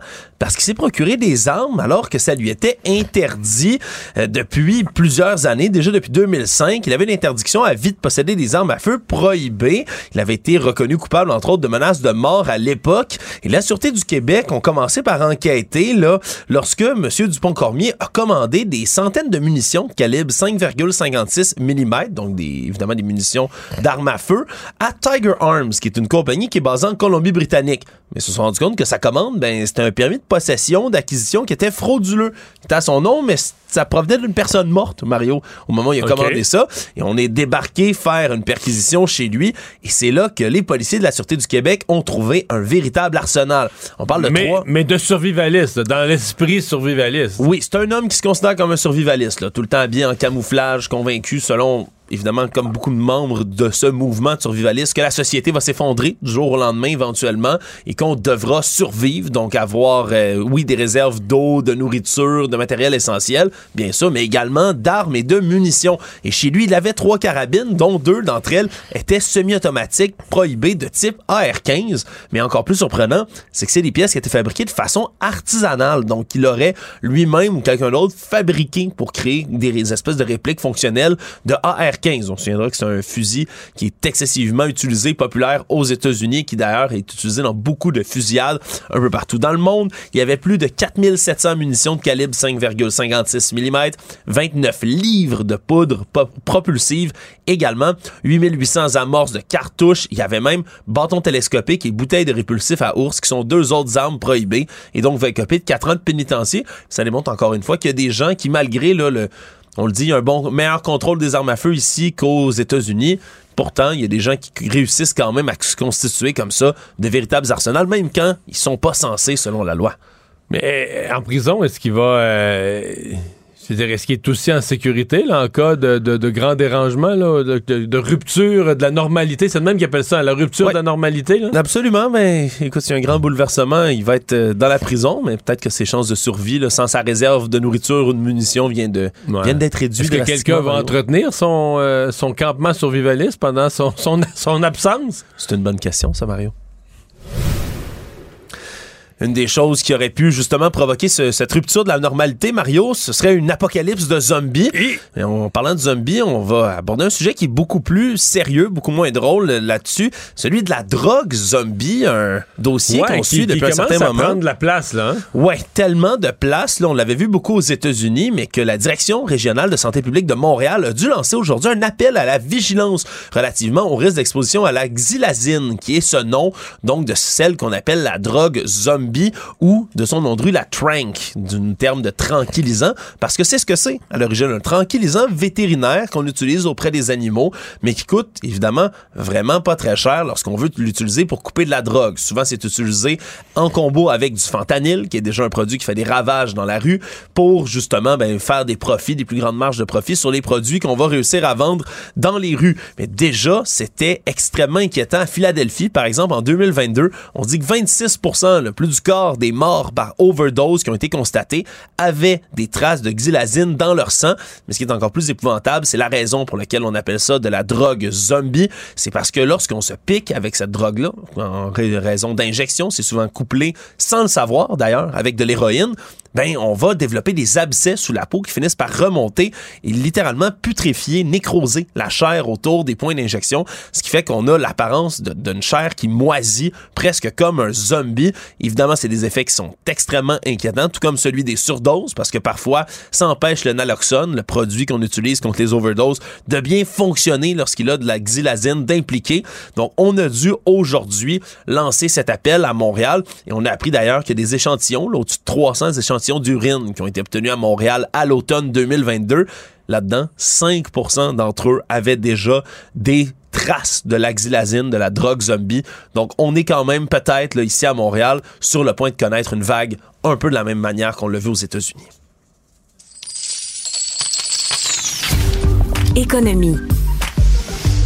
On a euh, de temps en temps, Mario, lorsqu'on regarde ce qui se passe du côté de Twitter, des aperçus euh, de, de ce qui arrive lorsque les employés sont confrontés à leur nouveau patron, Elon Musk, hein, qui prend des décisions pour le moins controversées. On en a vu beaucoup hein, dans les derniers mois, Mario. Ces gens-là qui sont obligés de dormir Moi, avec ce leur que, sac je à vois sur mon, ce que je vois sur mon fil Twitter, c'est qu'Elon Musk lui-même, tu sais, je veux dire, je- on a toutes les. Tu sais, des, des, des, des algorithmes là, qui choisissent ce qu'on voit selon ce qu'on regarde, ce qu'on a cliqué. Ça, je comprends bien ça. Mais il y a quelque chose dans l'algorithme, dans l'algorithme qui est fucké. Moi, je suis pas parti. Tu sais, je suis abonné à Elon Musk, mais ça m'intéresse pas particulièrement ce qu'il dit. Mais j'ouvre mon Twitter le matin, j'ai toujours, mettons, dans ma première page, je dois, mettons, j'ai six messages, il y a deux Elon Musk.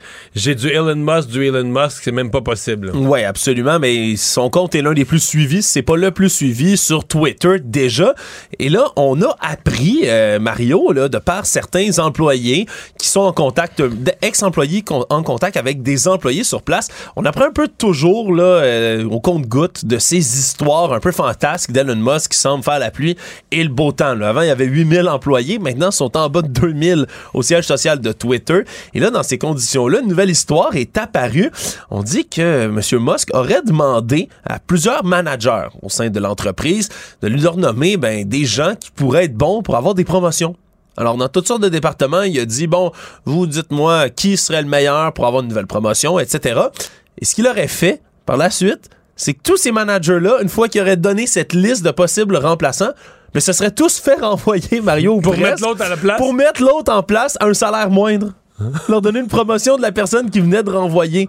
Donc, c'est un cas, évidemment, qui est difficile à confirmer, mais qui émerge de toutes sortes d'histoires, de témoignages de gens qui sont encore à la compagnie, qui démontrent à quel point ben, M. Musk prend des décisions qui sont pour le moins radicales au sein de l'entreprise et ça aidera pas parce que déjà cette semaine, il y a eu des bugs au sein de Twitter, des liens qui fonctionnaient plus, des images, des vidéos qui ne se téléchargeaient pas non plus. Bref, ça a toujours l'air d'une espèce de, de navire, de le Titanic qui prend l'eau chez Twitter et des histoires comme ça, mais ça améliore pas la chose. Le monde. On a appris dans les dernières heures que le président américain Joe Biden allait être en visite au Canada les 23 et 24 mars prochains. On savait qu'il allait effectuer sa première visite officielle depuis son élection de novembre 2020 au Canada dans les prochains jours, dans les prochaines semaines. On là- attendait toujours la date, là. oui, mais voilà que c'est fait. Donc, ça va être la rencontre entre M. Biden et Justin Trudeau, très attendu aussi par les oppositions, autant à Québec qu'à Ottawa, pour parler du chemin Roxham, de l'entente entre les tiers pays sûrs, qui doit être discuté, entre autres dossiers, avec le président américain Joe Biden. Lui, d'ailleurs, le président Biden, qui a dévoilé aujourd'hui son budget sur fond, évidemment, là, de tensions très, très intense avec le Parti républicain parce que c'est plusieurs mesures fortes, là, entre autres de taxer les plus riches aux États-Unis. Des mesures, malheureusement, Mario, qui ne seront pas acceptées, du moins à moins d'un miracle, parce que comme il Donc, compte... il, va, il va y avoir de la négociation, mais ce qui dépense, euh, pas rien qu'un peu, une augmentation spectaculaire des dépenses quand même de M. Biden. Ouais, très grande augmentation. Malgré tout, lui promet que si on réussit à, à- à imposer les riches de manière plus consistante, qu'on pourrait même réduire de 3 000 milliards de dollars sur les 10 prochaines années le déficit fédéral, veut augmenter le salaire des fonctionnaires fédéraux de plus de 5 être capable de maintenir pour 25 ans encore le fameux Medicaid, Medicare, le système qui vient aider euh, donc en santé les Américains qui n'ont pas les moyens de se payer une assurance santé. Bref, toutes sortes de mesures qui vont être, euh, disons, dévoilées, décortiquées dans les prochains jours, mais surtout, on a maintenant une date pour la visite de M. Ouais. Biden en sol canadien. Mais dans le cas du budget, on va quand même voir le jeu, là, parce que là, il n'a plus la majorité euh, à la Chambre des représentants. Et c'est là qu'on va voir l'effet de ça. Sur la question budgétaire, là, chaque année, c'est la plus sensible. C'est celle qui relève de la Chambre. Alors, on va voir euh, l'obligation de faire des compromis. Résumer l'actualité en 24 minutes, c'est mission accomplie. Tout savoir en 24 minutes. Un nouvel épisode chaque jour en semaine. Partagez et réécoutez sur toutes les plateformes audio. Disponible aussi en audiovisuel sur l'application Cube et le site cube.ca. Une production Cube Radio. Pour savoir ce qu'il y a à comprendre, Mario Dumont.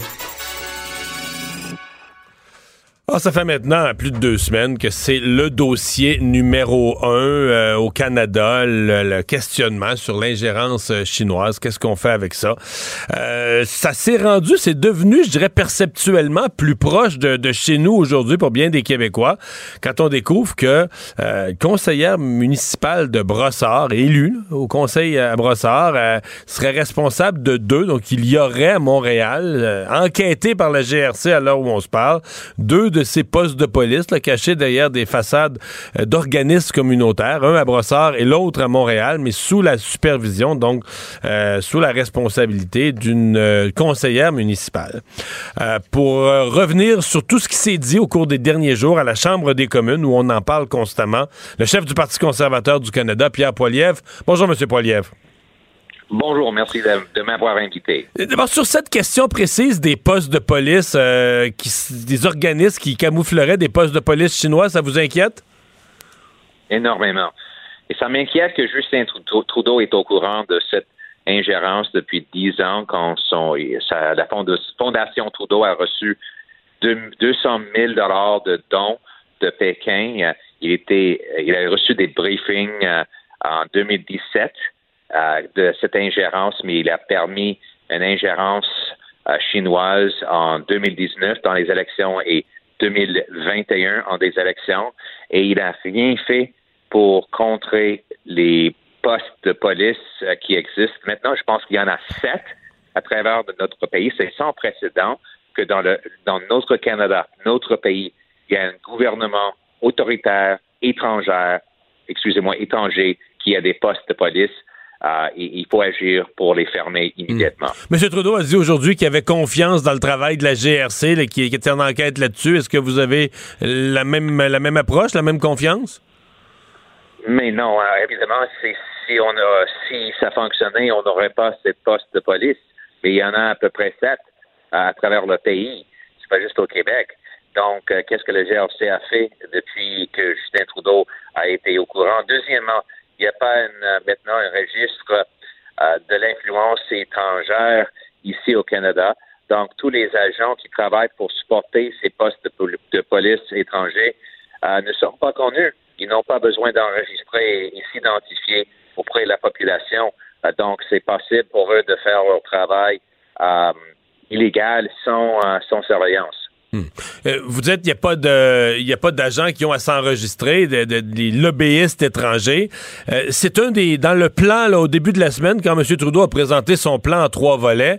C'est un des volets de de- d'obliger là, un registre euh, des agents étrangers.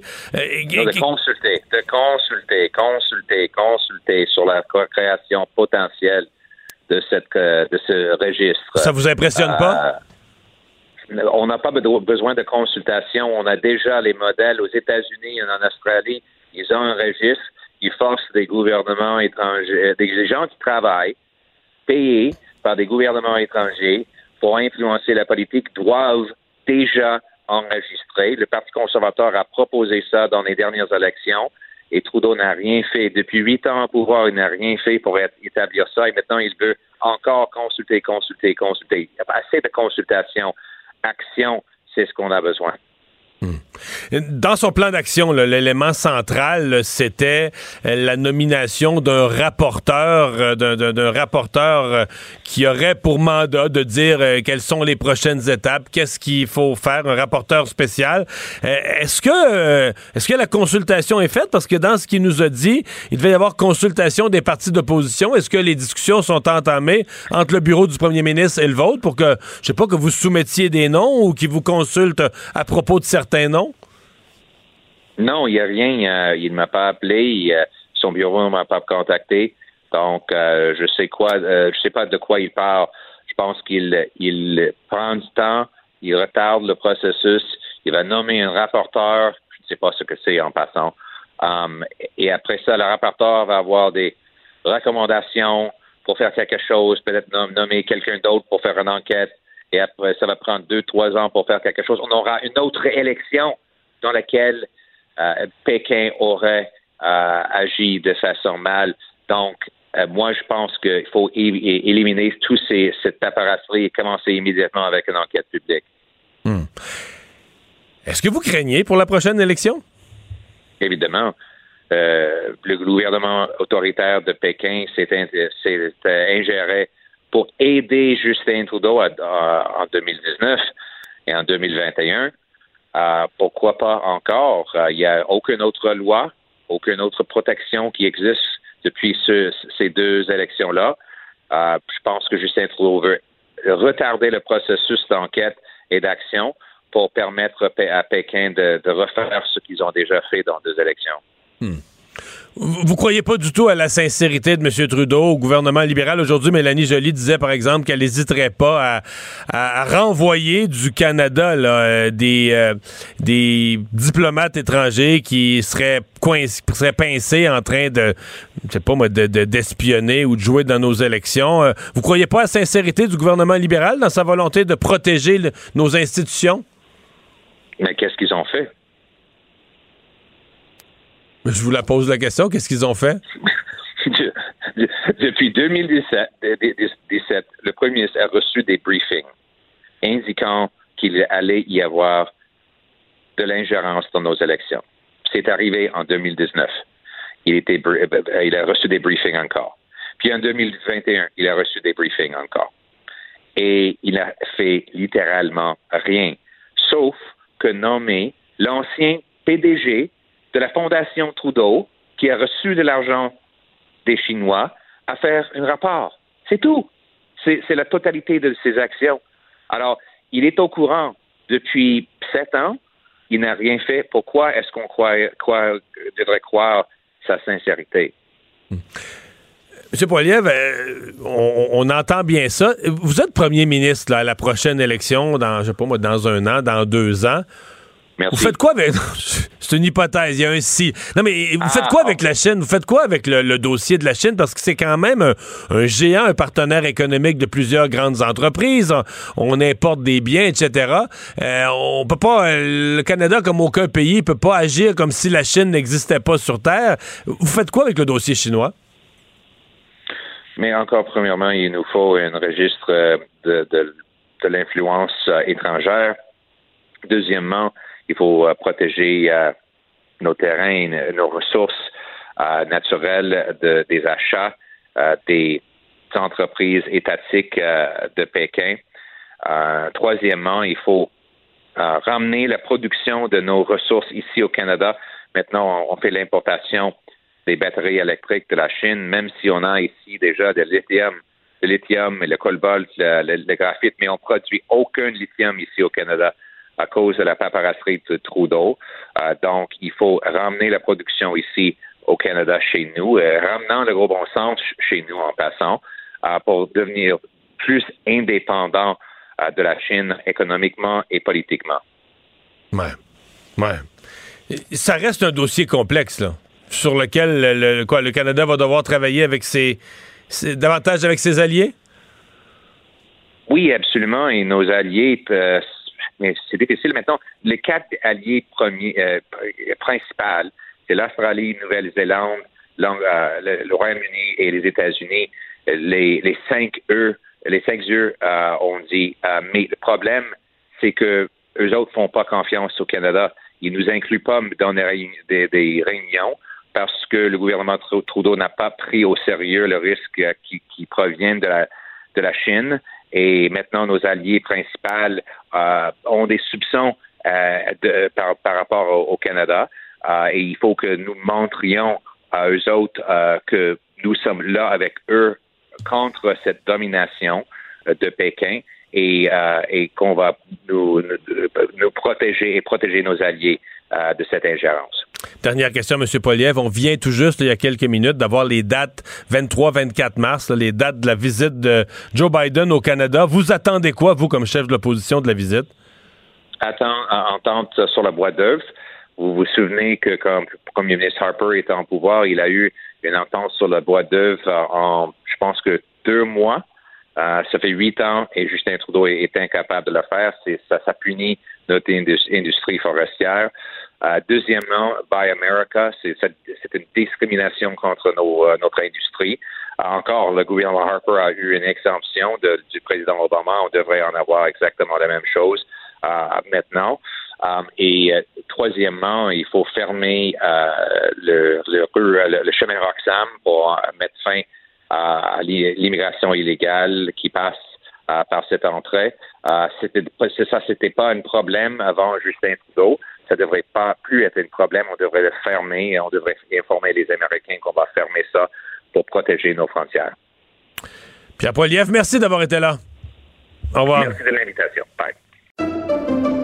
Pendant que votre attention est centrée sur vos urgences du matin, vos réunions d'affaires du midi, votre retour à la maison ou votre emploi du soir, celle de Desjardins Entreprises est centrée sur plus de 400 000 entreprises à toute heure du jour. Grâce à notre connaissance des secteurs d'activité et à notre accompagnement spécialisé, nous aidons les entrepreneurs à relever chaque défi pour qu'ils puissent rester centrés sur ce qui compte, le développement de leur entreprise. Casse-tête, devinette, mots croisés. Mario Dumont a la solution à tout.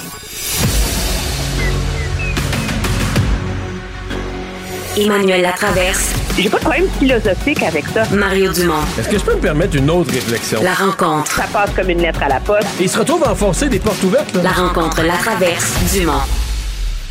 Elle, Bonjour. Tout à coup, euh, ce dossier d'ingérence chinoise, déjà omniprésent dans l'actualité, mais ça devient, je pense, pour les gens, entre autres du Québec, du Grand Montréal, ça devient plus proche quand on, on voit un coin de rue à Brossard, on dit, OK, il y a un petit organisme communautaire qui est là. Euh, ça fait partie des postes de police là, camouflés euh, que la Chine aurait mis en place pour euh, intimider ses citoyens, ses ressortissants là, euh, qui sont sa diaspora qui est ici. Bon, M. Trudeau qui dit le travail se fait, la GRC là-dessus. Oui, travail sec. Moi, je te trouve le plus révélateur là-dedans, au-delà que c'est sûr que ça saisit l'imaginaire, parce que c'est dans nos communautés, c'est proche de chez nous, ça touche des gens de la communauté chinoise de notre société, là, tu sais, qui sont vraiment autour de nous. Ça illustre aussi la, la témérité, je pense, du régime euh, Deng, euh, qui a continué à aller de l'avant avec ses postes de police illicites, malgré le, leur publication, puis malgré le fait que la, la GRC a réussi à faire fermer euh, les autres. Tout cas ceux à Toronto et à Vancouver en particulier. Euh, ce qu'il y de très révélateur là-dedans, c'est que jusqu'ici, la GRC, les services de renseignement ont toujours été très, très, très, très, très discrets hein, sur leurs opérations, sur leurs efforts contre euh, ces tentatives d'intimidation, d'ingérence euh, des autorités chinoises. Et là, ce qu'on voit, c'est que non seulement est-ce qu'ils confirment publiquement l'existence de ces sites-là, ce qu'ils ne faisaient pas il y a six mois, on s'entend, mais qu'on lance un appel à à, des témoins essentiellement.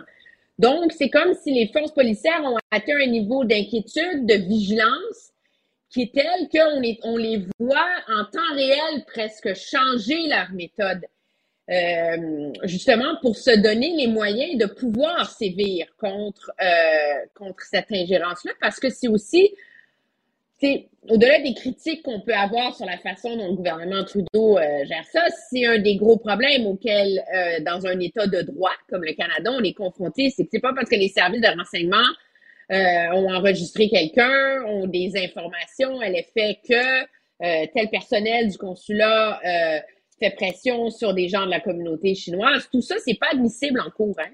Hmm. Et donc, ça complique sérieusement les, la capacité du gouvernement et de l'État de sévir contre la Chine dans ces dossiers-là. Et moi, c'est ce que je trouve intéressant, c'est de voir la GRC demander carrément la, la, la collaboration du public. Puis, je pense qu'un signal important là-dedans aussi, c'est une façon de dire à la communauté chinoise, parce que c'est elle qui est victime de ça en premier. C'est les gens, c'est les ressortissants originaires de la Chine qui sont ciblés euh, qui font face à des menaces, qui font face à des menaces contre leurs proches qui sont restés dans leur pays. Euh, et pour la GRC, de sortir sur la place publique, c'est aussi une façon d'essayer, je pense, de rassurer cette communauté-là. Mais là, en attendant, de façon bien concrète, à Brossard, tu as une conseillère municipale qui est suspectée d'être la, responsable, coordonnatrice, je sais pas, de ces deux postes de police euh, chinois. Elle est toujours conseillère. La mairesse, euh, la dit, euh, me l'a dit ce matin, je l'ai fait en entrevue, elle dit, ouais, on a un gros malaise qui existe dans la municipalité. Elle a accès à plein d'informations. Plus tard en journée, finalement, elle a pris position officiellement pour dire la conseillère devrait, selon elle, se retirer. elle dit aussi, la mairesse ça m'a aussi raconté qu'il y avait comme un mystère parce que c'était elle n'est pas dans son parti, c'est une conseillère de l'opposition, la conseillère Chichili, et que dernière, l'élection municipale, elle recevait de ce centre euh, sino-québécois beaucoup d'aide, euh, de l'aide comme mystérieuse. N'a pas voulu me dire est-ce que c'est de l'argent, du bénévolat, un mélange de tout ça? En tout cas, il y en avait assez pour porter plainte au directeur général des élections. Donc, la, candidate, la, conseillère municipale est aussi sous enquête du directeur général des élections. Alors là, il y a comme bien du monde mêlé à tout ça. Oui, il y a bien du monde mêlé à tout ça. Ça pose problème. Ça illustre à quel point l'ingérence chinoise aussi, c'est pas seulement euh, à Ottawa que ça se passe, mais c'est vraiment à tous les niveaux. Euh, et ce sera intéressant de voir où en arrive le directeur général des élections. C'est comme si, à Longueuil, il y a eu un microcosme à l'abri des regards de choses qui se sont passées ailleurs. Mais ce qu'il y a de remarquable, euh, Mario, là-dedans, c'est que la mairesse de Brossard, plutôt, c'est pas vanté sur la place publique, elle n'a pas fait des points de presse, mais elle a porté plainte au directeur général des élections quand elle a eu des doutes. Elle a agi. Elle a interpellé et elle est capable de nous dire aujourd'hui, à Ottawa, il y a un conseiller, il y a un député qui est soupçonné d'avoir gagné la candidature libérale grâce à l'aide du consulat de Toronto, qui est au sein du caucus libéral. Les services de renseignement ont dit à M. Trudeau qu'il était peut-être compromis comme candidat. Puis on, M. Trudeau euh, veut même pas nous dire s'il a agi en ou gros, pas agi. En gros, t'es en train de nous dire que la mairesse de t'es en train de dire que la mairesse de Brossard a pris plus au sérieux l'ingérence chinoise que le premier ministre du Canada. Ben, en tout cas, elle est plus allumée. C'est plus, c'est plus Ouais. concret. Ouais, ouais. Ouais, poli. mais mais, euh, euh, pauvre M. Trudeau, euh, ça, ça va pas mieux d'une journée à l'autre. C'est-à-dire qu'il a fait son annonce au début de la semaine, sûrement dans l'espoir de dire, regarde, j'annonce, je crée une nouvelle affaire, un rapporteur spécial, puis une liste de trois mesures. Puis j'espère que d'ici quelques jours, les gens vont oublier cette histoire d'ingérence chinoise. Et ça reste dans l'actualité. Il se fait bombarder la période de questions. Ça garde son gouvernement sous haute pression jour après jour après jour. Oui, puis ça c'est vraiment on la sent très clairement cette pression. Puis c'est comme si euh, il y a, une- une évolution très subtile, me diras-tu, mais il y en a une évolution dans le discours du gouvernement.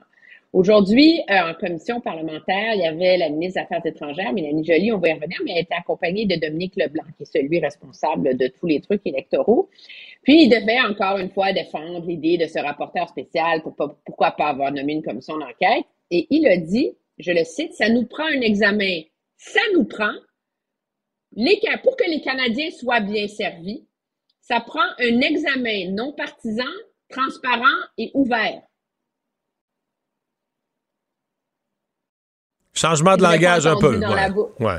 Ben, tu sais, on sent là, que, le, que le gouvernement est bien conscient que la tentative de, du couvercle sur la marmite de lundi, ça, ça a complètement échoué. Puis on sent aussi que les ministres du gouvernement, je ne ferai pas de la conspiration, là, sont pas en train de, de- de se désolidariser de leur premier ministre.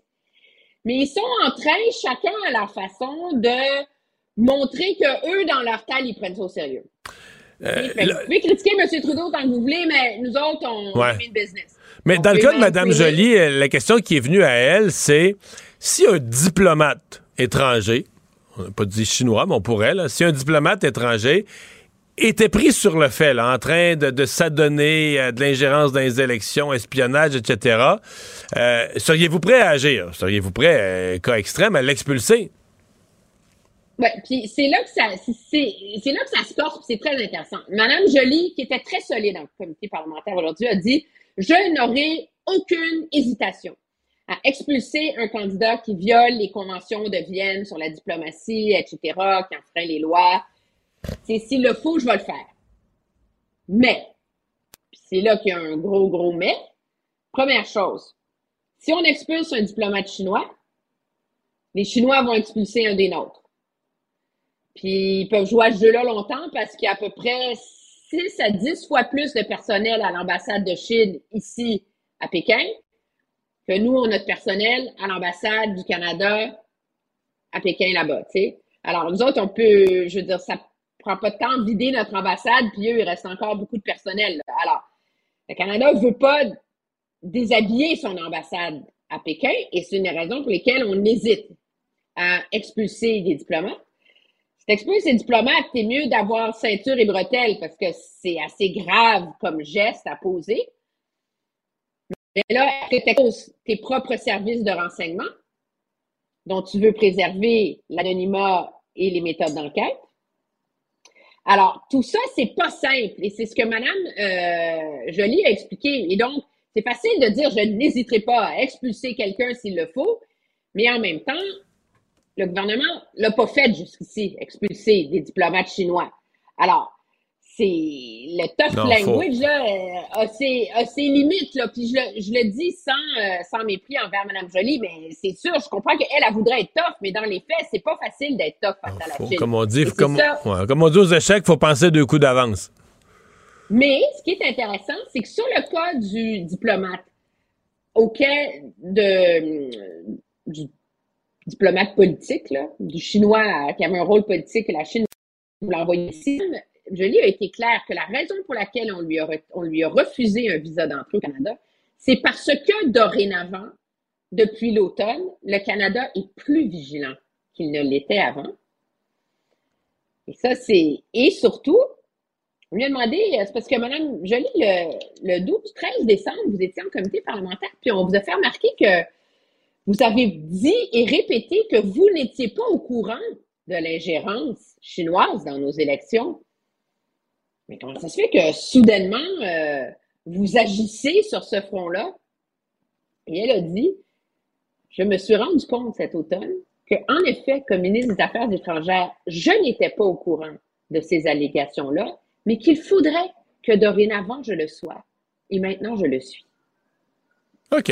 C'est comme, moi, je, moi, je vois Mme Jolie prendre le téléphone, dire, hey, les boys, euh, ça serait le fun. euh, Ouais, de me mettre dans le coup. Ouais.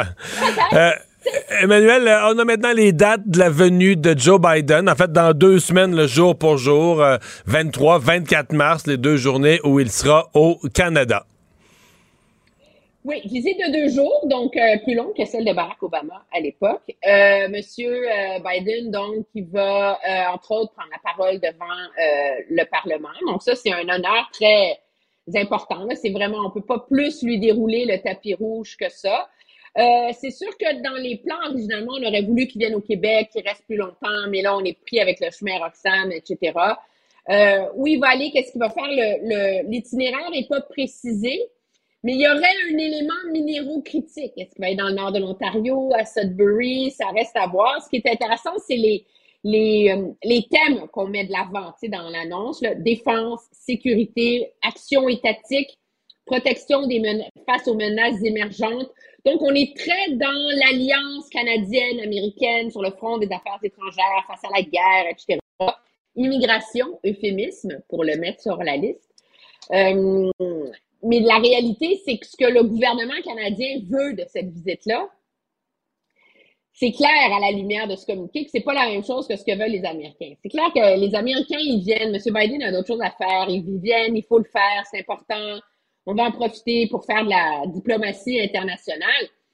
Le Canada, ce qu'il aurait voulu, c'est avancer ces discussions beaucoup sur l'enjeu des minéraux critiques, de la filière batterie, de comment créer un marché intégré nord-américain sur ce front-là, parce que c'est la seule façon que conçoit le Canada pour pas être complètement pris au dépourvu face aux 400 milliards de dollars que euh, les Américains ont mis dans leur Inflation Reduction Act. C'est comme c'est une immense politique hein, qui vient déstabiliser le monde entier face à ça.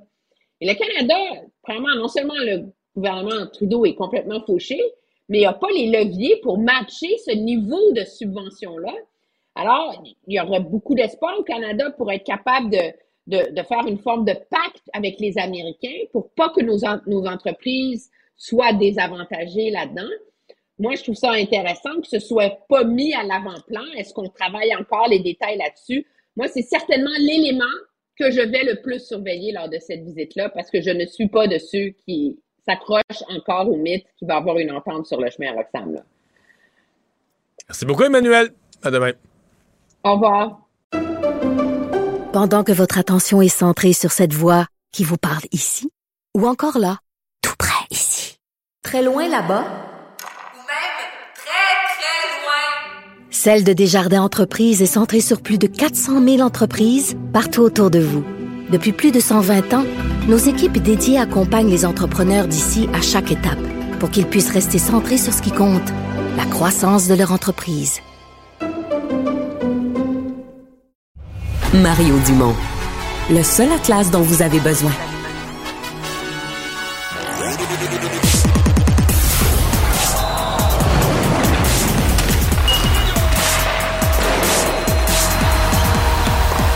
Jean-François Barry, un chroniqueur pas comme les autres. Bonjour Jean-François.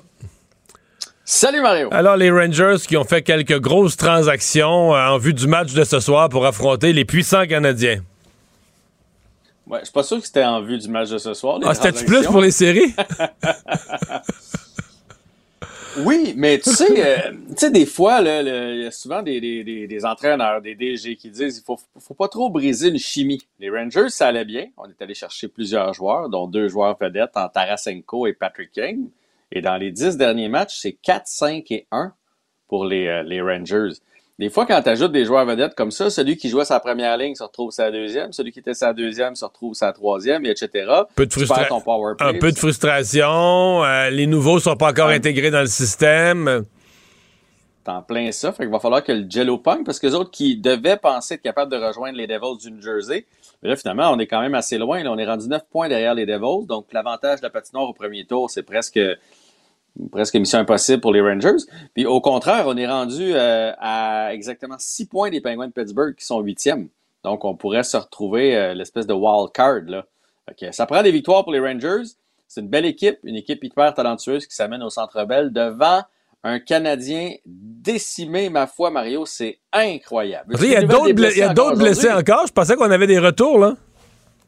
Ben, euh, mardi, Christian Dvorak a quitté. Euh, il est revenu jouer. Tu voyais qu'il n'était pas à 100%. Il ne sera pas en uniforme euh, ce soir. Et Jordan Harris aussi euh, malheureusement, est blessé. La bonne nouvelle, c'est que Kaden Goulet est de retour. Fait que lui va prendre la place de Harris. Mais qui va prendre la place de Doverac? Parce qu'on n'en a plus à l'attaque. Eh bien, c'est Anthony Richard qui a été appelé. Je suis super content pour Anthony Richard. Quand il est venu jouer avec nous, pour vrai, il a donné du bon hockey aux Canadiens. Reste que j'ai fait le calcul. C'est toujours le fun, un joueur qui arrive en métro pour le match. Heureusement que le club école est proche cette année. Mais il y a sept attaquants du Canadien qui font 1,1 million et moins. Puis le plus haut salarié là-dedans, c'est Rem Petlick, là, qui fait 1,1. Les autres, c'est 800 000 et moins. Tout ce qui reste de, de- joueurs NHL, c'est Suzuki, Anderson, Drouin, Hoffman, puis Gourianov qui vient d'arriver. C'est les cinq réguliers. Les autres, c'est Belzile, Harvey Pinard, Ilonen, Anthony Richard, etc., etc. Fait que, écoute, si le Canadien comme euh, tenir comme tête le Canadien a moins de dépenses pour payer ses joueurs, je suppose qu'on peut donner un peu un rabais au Centre Bell sur le prix de la bière?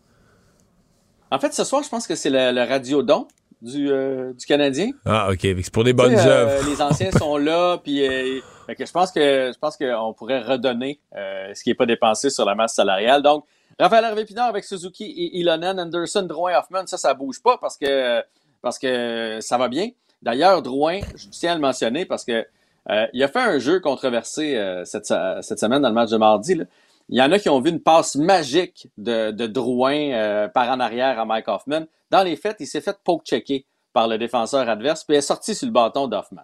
Là, il, écoute, il y en a qui étaient prêts à mettre ça dans les jeux de la semaine. Moi, j'ai tweeté que je pense qu'il l'a juste échappé. Puis là, je me suis fait dire, bon, c'est bien Drouin, il fait jamais rien de bien. C'est pas ça que je voulais dire. Mais un jeu, c'est un jeu. Il va très bien, Jonathan Drouin. Il a, a quasiment un point par match à ses 20 derniers matchs. Donc, ça se passe quand même bien pour Jonathan Drouin.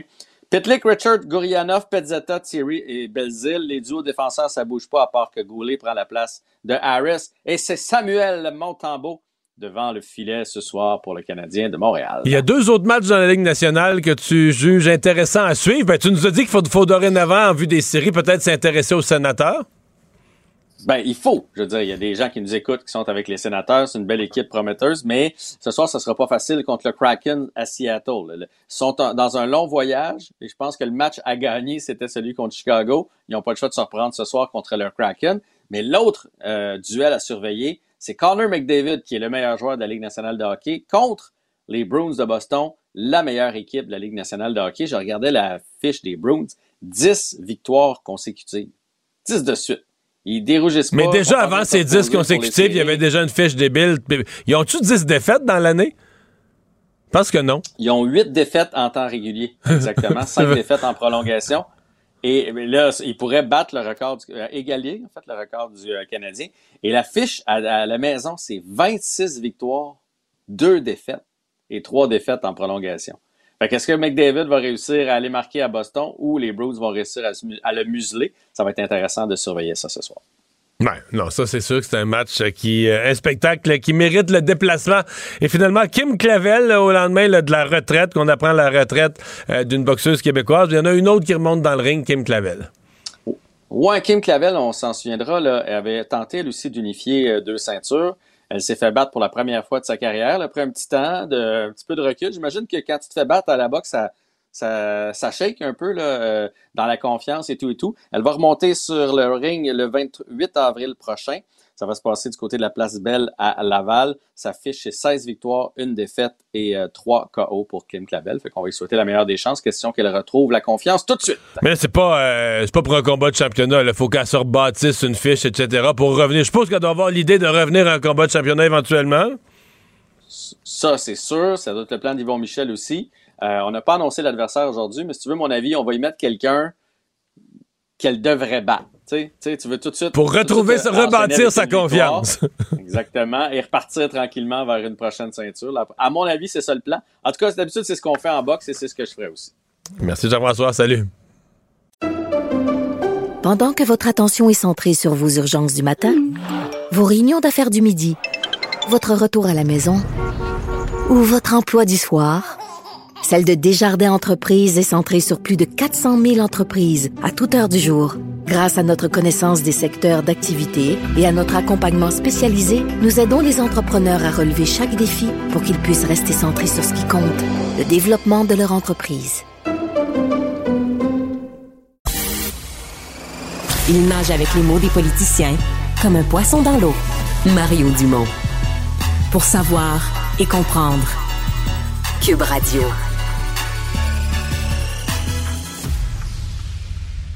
Cube Radio. Cube Radio. En direct à LCN. Mario et Emmanuel sont avec nous. Alors, euh, Emmanuel, va falloir commencer à compter combien de semaines va durer la crise de l'ingérence étrangère pour le gouvernement Trudeau. Là. Euh, dernière révélation aujourd'hui, deux postes de police allégués chinois, Montréal et Brossard, et une nouvelle salve au Parlement. Oui, et ce qu'il y a de remarquable dans cette histoire euh, de poste euh, de police euh, occulte chinois, euh, c'est sûr le choc, que ça soit dans notre cour arrière, mais moi, ce que je vois là-dedans, c'est l'aveu d'un changement d'approche majeur du côté des forces policières qui, auparavant, n'ont jamais même voulu confirmer l'existence de ces sites qu'on faisait quand on parlait de Toronto ou de Vancouver, qui ne l'ont pas non plus annoncé quand ils ont réussi à les faire fermer. Là, à Montréal, on confirme qu'ils existent et non seulement, on lance le signal, un appel à la communauté pour donner des informations. Pourquoi? Parce que les forces policières veulent avoir les moyens de sévir, de voir si on peut porter des accusations contre les responsables. Et c'est une façon aussi de vouloir rassurer la communauté. Euh, mais parlant de changement de cap, il y en a un aussi qui s'opère à Ottawa dans le discours des ministres de M. Trudeau. Aujourd'hui, c'est Dominique Leblanc, Mélanie Joly qui étaient en comité parlementaire. M. Leblanc qui disait que oui, les Canadiens méritaient un examen non partisan, transparent et ouvert.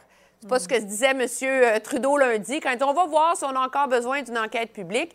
Puis Mme Joly qui a confirmé que si, à l'automne dernier, on a refusé un visa à euh, un diplomate chinois, c'est parce que son ministère est plus vigilant et que maintenant, elle exige comme ministre sur la sécurité publique auxquels elle n'avait pas le droit. Donc, le, le discours de M. Le- Trudeau, il change pas trop, Ouais. mais ses ministres, eux, semblent bien conscients de l'am- l'ampleur de la crise. Oui, en tout cas, euh, Mario, il y en a plusieurs qui disent haut et fort là, que la naïveté là, au Canada fait son temps. là. Oui, mais c'est parce que c'est bien concret. Puis même aujourd'hui, tu dis, OK, il y a toujours une conseillère municipale euh, à la ville de Brossard, euh, élue, euh, qui serait la responsable, en tout cas, qui était attachée là, à ces deux euh, postes de police, comprenons-nous, là. C'est pas écrit poste de police sur la porte, là, camouflé derrière des organismes communautaires qui, qui s'adressent pas à la population en général, là, qui font pas du, du service de police pour la population en général, qui surveillent, intimident euh, les, euh, les citoyens d'origine chinoise. là. C'est eux qui sont visés par ça, euh, ceux qui ont encore de la famille là-bas en Chine, etc. Donc, c'est une, euh, c'est une situation pour M. Trudeau. Bon, aujourd'hui, M. Trudeau répondait, ouais, regarde, la, GRC est au travail, on surveille ça. L'impression, quand même, c'est qu'au cours des dernières années, ça s'est installé. C'est que pendant que M. Trudeau était aux commandes, est-ce qu'il y a eu un laisser-aller, mais que ça s'est installé. Et c'est là-dessus que l'opposition, euh, entre autres de, Pierre Poilievre, que l'opposition est intraitable à la Chambre des communes. Oui, effectivement, le régime qui a comme étendu ses, tentacules au, fil du temps. Euh, parlons des, prix stratosphériques des aliments, euh, si vous le voulez bien. L'exercice a été fait à Ottawa hier. Les gros joueurs euh, de l'épicerie ont répondu aux, questions des élus. En Chambre, le député du NPD, Alexandre Boulris, a bien exprimé le ras-le-bol des consommateurs. On va l'écouter. Mais Au lieu de donner des réponses claires, ils ont débité, les grands boss ont débité des platitudes pour justifier de s'en mettre plein les poches. Ils veulent maintenant adopter un code de conduite pour se réguler eux-mêmes sur les prix dans leurs magasins. C'est le renard qui gère le poulailler. Quand les libéraux vont renforcer les pouvoirs du Bureau de la concurrence pour veiller à ce que les gens soient pas plumés par la cupidité de ces milliardaires. C'était senti. Euh, maintenant, les libéraux du Québec veulent le même type d'exercice à l'Assemblée nationale. Emmanuel, est-ce que ça va donner autre chose qu'un festival de platitudes, comme euh, dirait M. Boulris? Bien, c'est parce que, à moins que soudainement le Parti libéral du Québec soit animé par un vague, un immense sentiment d'autonomisme et d'affirmation nationale, dans quel cas on pourrait comprendre qu'ils veulent répéter le même exercice qu'à Ottawa, mais objectivement, tu fais venir les mêmes personnes, ils vont te donner les mêmes réponses. Et l'argument euh, des grands, des trois grands géants de l'alimentation, c'est que oui, ils font des profits hallucinants, mais que ces profits ne viennent pas de la nourriture qu'ils vendent viennent de toutes leurs autres divisions, comme on pense à leur blase, ben eux, ils citent euh, Shoppers, euh, Drug Mart, les médicaments, euh, euh, les cosmétiques, les vêtements pour Joe Fresh, etc. Est-ce que c'est vrai? Est-ce que c'est pas vrai? On peut pas le savoir parce que c'est pas séparé dans leurs états financiers. Et c'est là que l'appel de euh, Alexandre Boulris pour que le Bureau de la concurrence ait plus de pouvoir, plus de dents est légitime, parce que c'est une question que se posent les Canadiens et ce serait sain d'avoir une réponse. Ceci étant dit, c'est bien de casser du sucre sur les grands monopoles de l'alimentation au Canada. Là. Il y en a juste trois, ça pose problème, mais en même temps, la réalité, c'est que l'inflation alimentaire au Canada est moins élevée qu'en Europe. Alors, oui, ça fait mal, mais c'est quand même moins pire qu'ailleurs. C'est c'est ça pareil, la réalité. Et il y a une réflexion à avoir beaucoup plus importante sur le secteur alimentaire, la transformation le, hum, alimentaire au Canada, la capacité d'augmenter les serres, de l'autonomie alimentaire. Mhm. Et ça aussi, ça contribuerait à réduire les prix. Oui, vaste programme, ça, Mario. Ouais, mais on s'entend que le député Boulris, là, comme parlementaire, c'est du spectacle excellent. C'est du spectacle, mais c'est juste du spectacle. Dans les faits, hier, son chef, M. Singh, est allé lui-même questionner les grands de l'alimentation. Il n'a pas réussi à les égratigner. Il n'a pas réussi à faire la preuve de l'existence de profits exorbitants. Soyons sérieux, là. Dans l'alimentation au Canada, OK, on a trois géants, le Canadiens. Qui qui est rentré dans leurs pattes là, dans les dix dernières années? Walmart. Walmart est rentré avec des prix coupés. Il y a une concurrence sauvage pour couper les prix. Ah, c'est pas vrai, là. Je sais que c'est tentant comme consommateur. Tout coûte plus cher, puis on vient fâcher, puis on voudrait trouver un coupable, puis y épingler un coupable d'en face. C'est pas vrai. Il y a une concurrence avec Costco, Walmart, il y a une concurrence énorme euh, qui protège le consommateur d'une certaine façon, mais les prix augmentent pour vrai. Les prix pour tous les, les détaillants, les prix augmentent pour vrai. L'inflation, c'est un phénomène complexe. C'est pour ça que la Banque du Canada. euh, donc, si on se pose, et là, Emmanuel a tout à fait raison, si on se pose des vraies questions sur comment on pourrait faire de la transformation, davantage chez nous, produire plus, produire mieux chez nous, il peut y avoir un questionnement intéressant. Pensez qu'on va épingler les grands de l'alimentation. Je prenais, je regardais le métro tout à l'heure. Leurs profits n'ont pas augmenté d'une façon. Ils ont augmenté de façon linéaire dans les dernières années, pas plus dans la dernière année. Et comme on, on se compte des histoires parce qu'on cherche un coupable. Ouais, il faudra un exercice plus, euh, plus large. On va terminer avec euh, ce, ce cas euh, tellement bouleversant, désespérant de cette jeune femme de Drummondville là, dont la vie a été mise sur pause là, par la maladie de Lyme. Ça il y a des centaines de cas comme celui de, Stéphanie. Emmanuel, au Québec, c'est quand même affligeant qu'il faille se servir des médias pour recevoir un minimum d'attention médicale. Oui, ben c'est comme ça pour les gens qui sont atteints d'une maladie méconnue comme la maladie de, la maladie de Lyme. C'est comme ça pour des personnes âgées qui sont maltraitées en CHSLD, des personnes qui ont le cancer qui réussissent pas à avoir des soins, des enfants handicapés. Euh, c'est le fruit d'une immense bureaucratie. Je pense que ce qui est dans le cas de cette maladie-là, c'est que ce cri du cœur a forcé une prise de conscience générale sur à quel point il y a beaucoup de gens qui en souffrent, mais malheureusement, elle est méconnue de notre, notre propre corps médical qui ne sait pas comment s'y attaquer. Et c'est là, je pense qu'il faut développer des trajectoires de soins, que les médecins sachent qui appeler, Ouais. où aller quand ils Ouais. n'ont pas les réponses. faut s'y attaquer, Mario.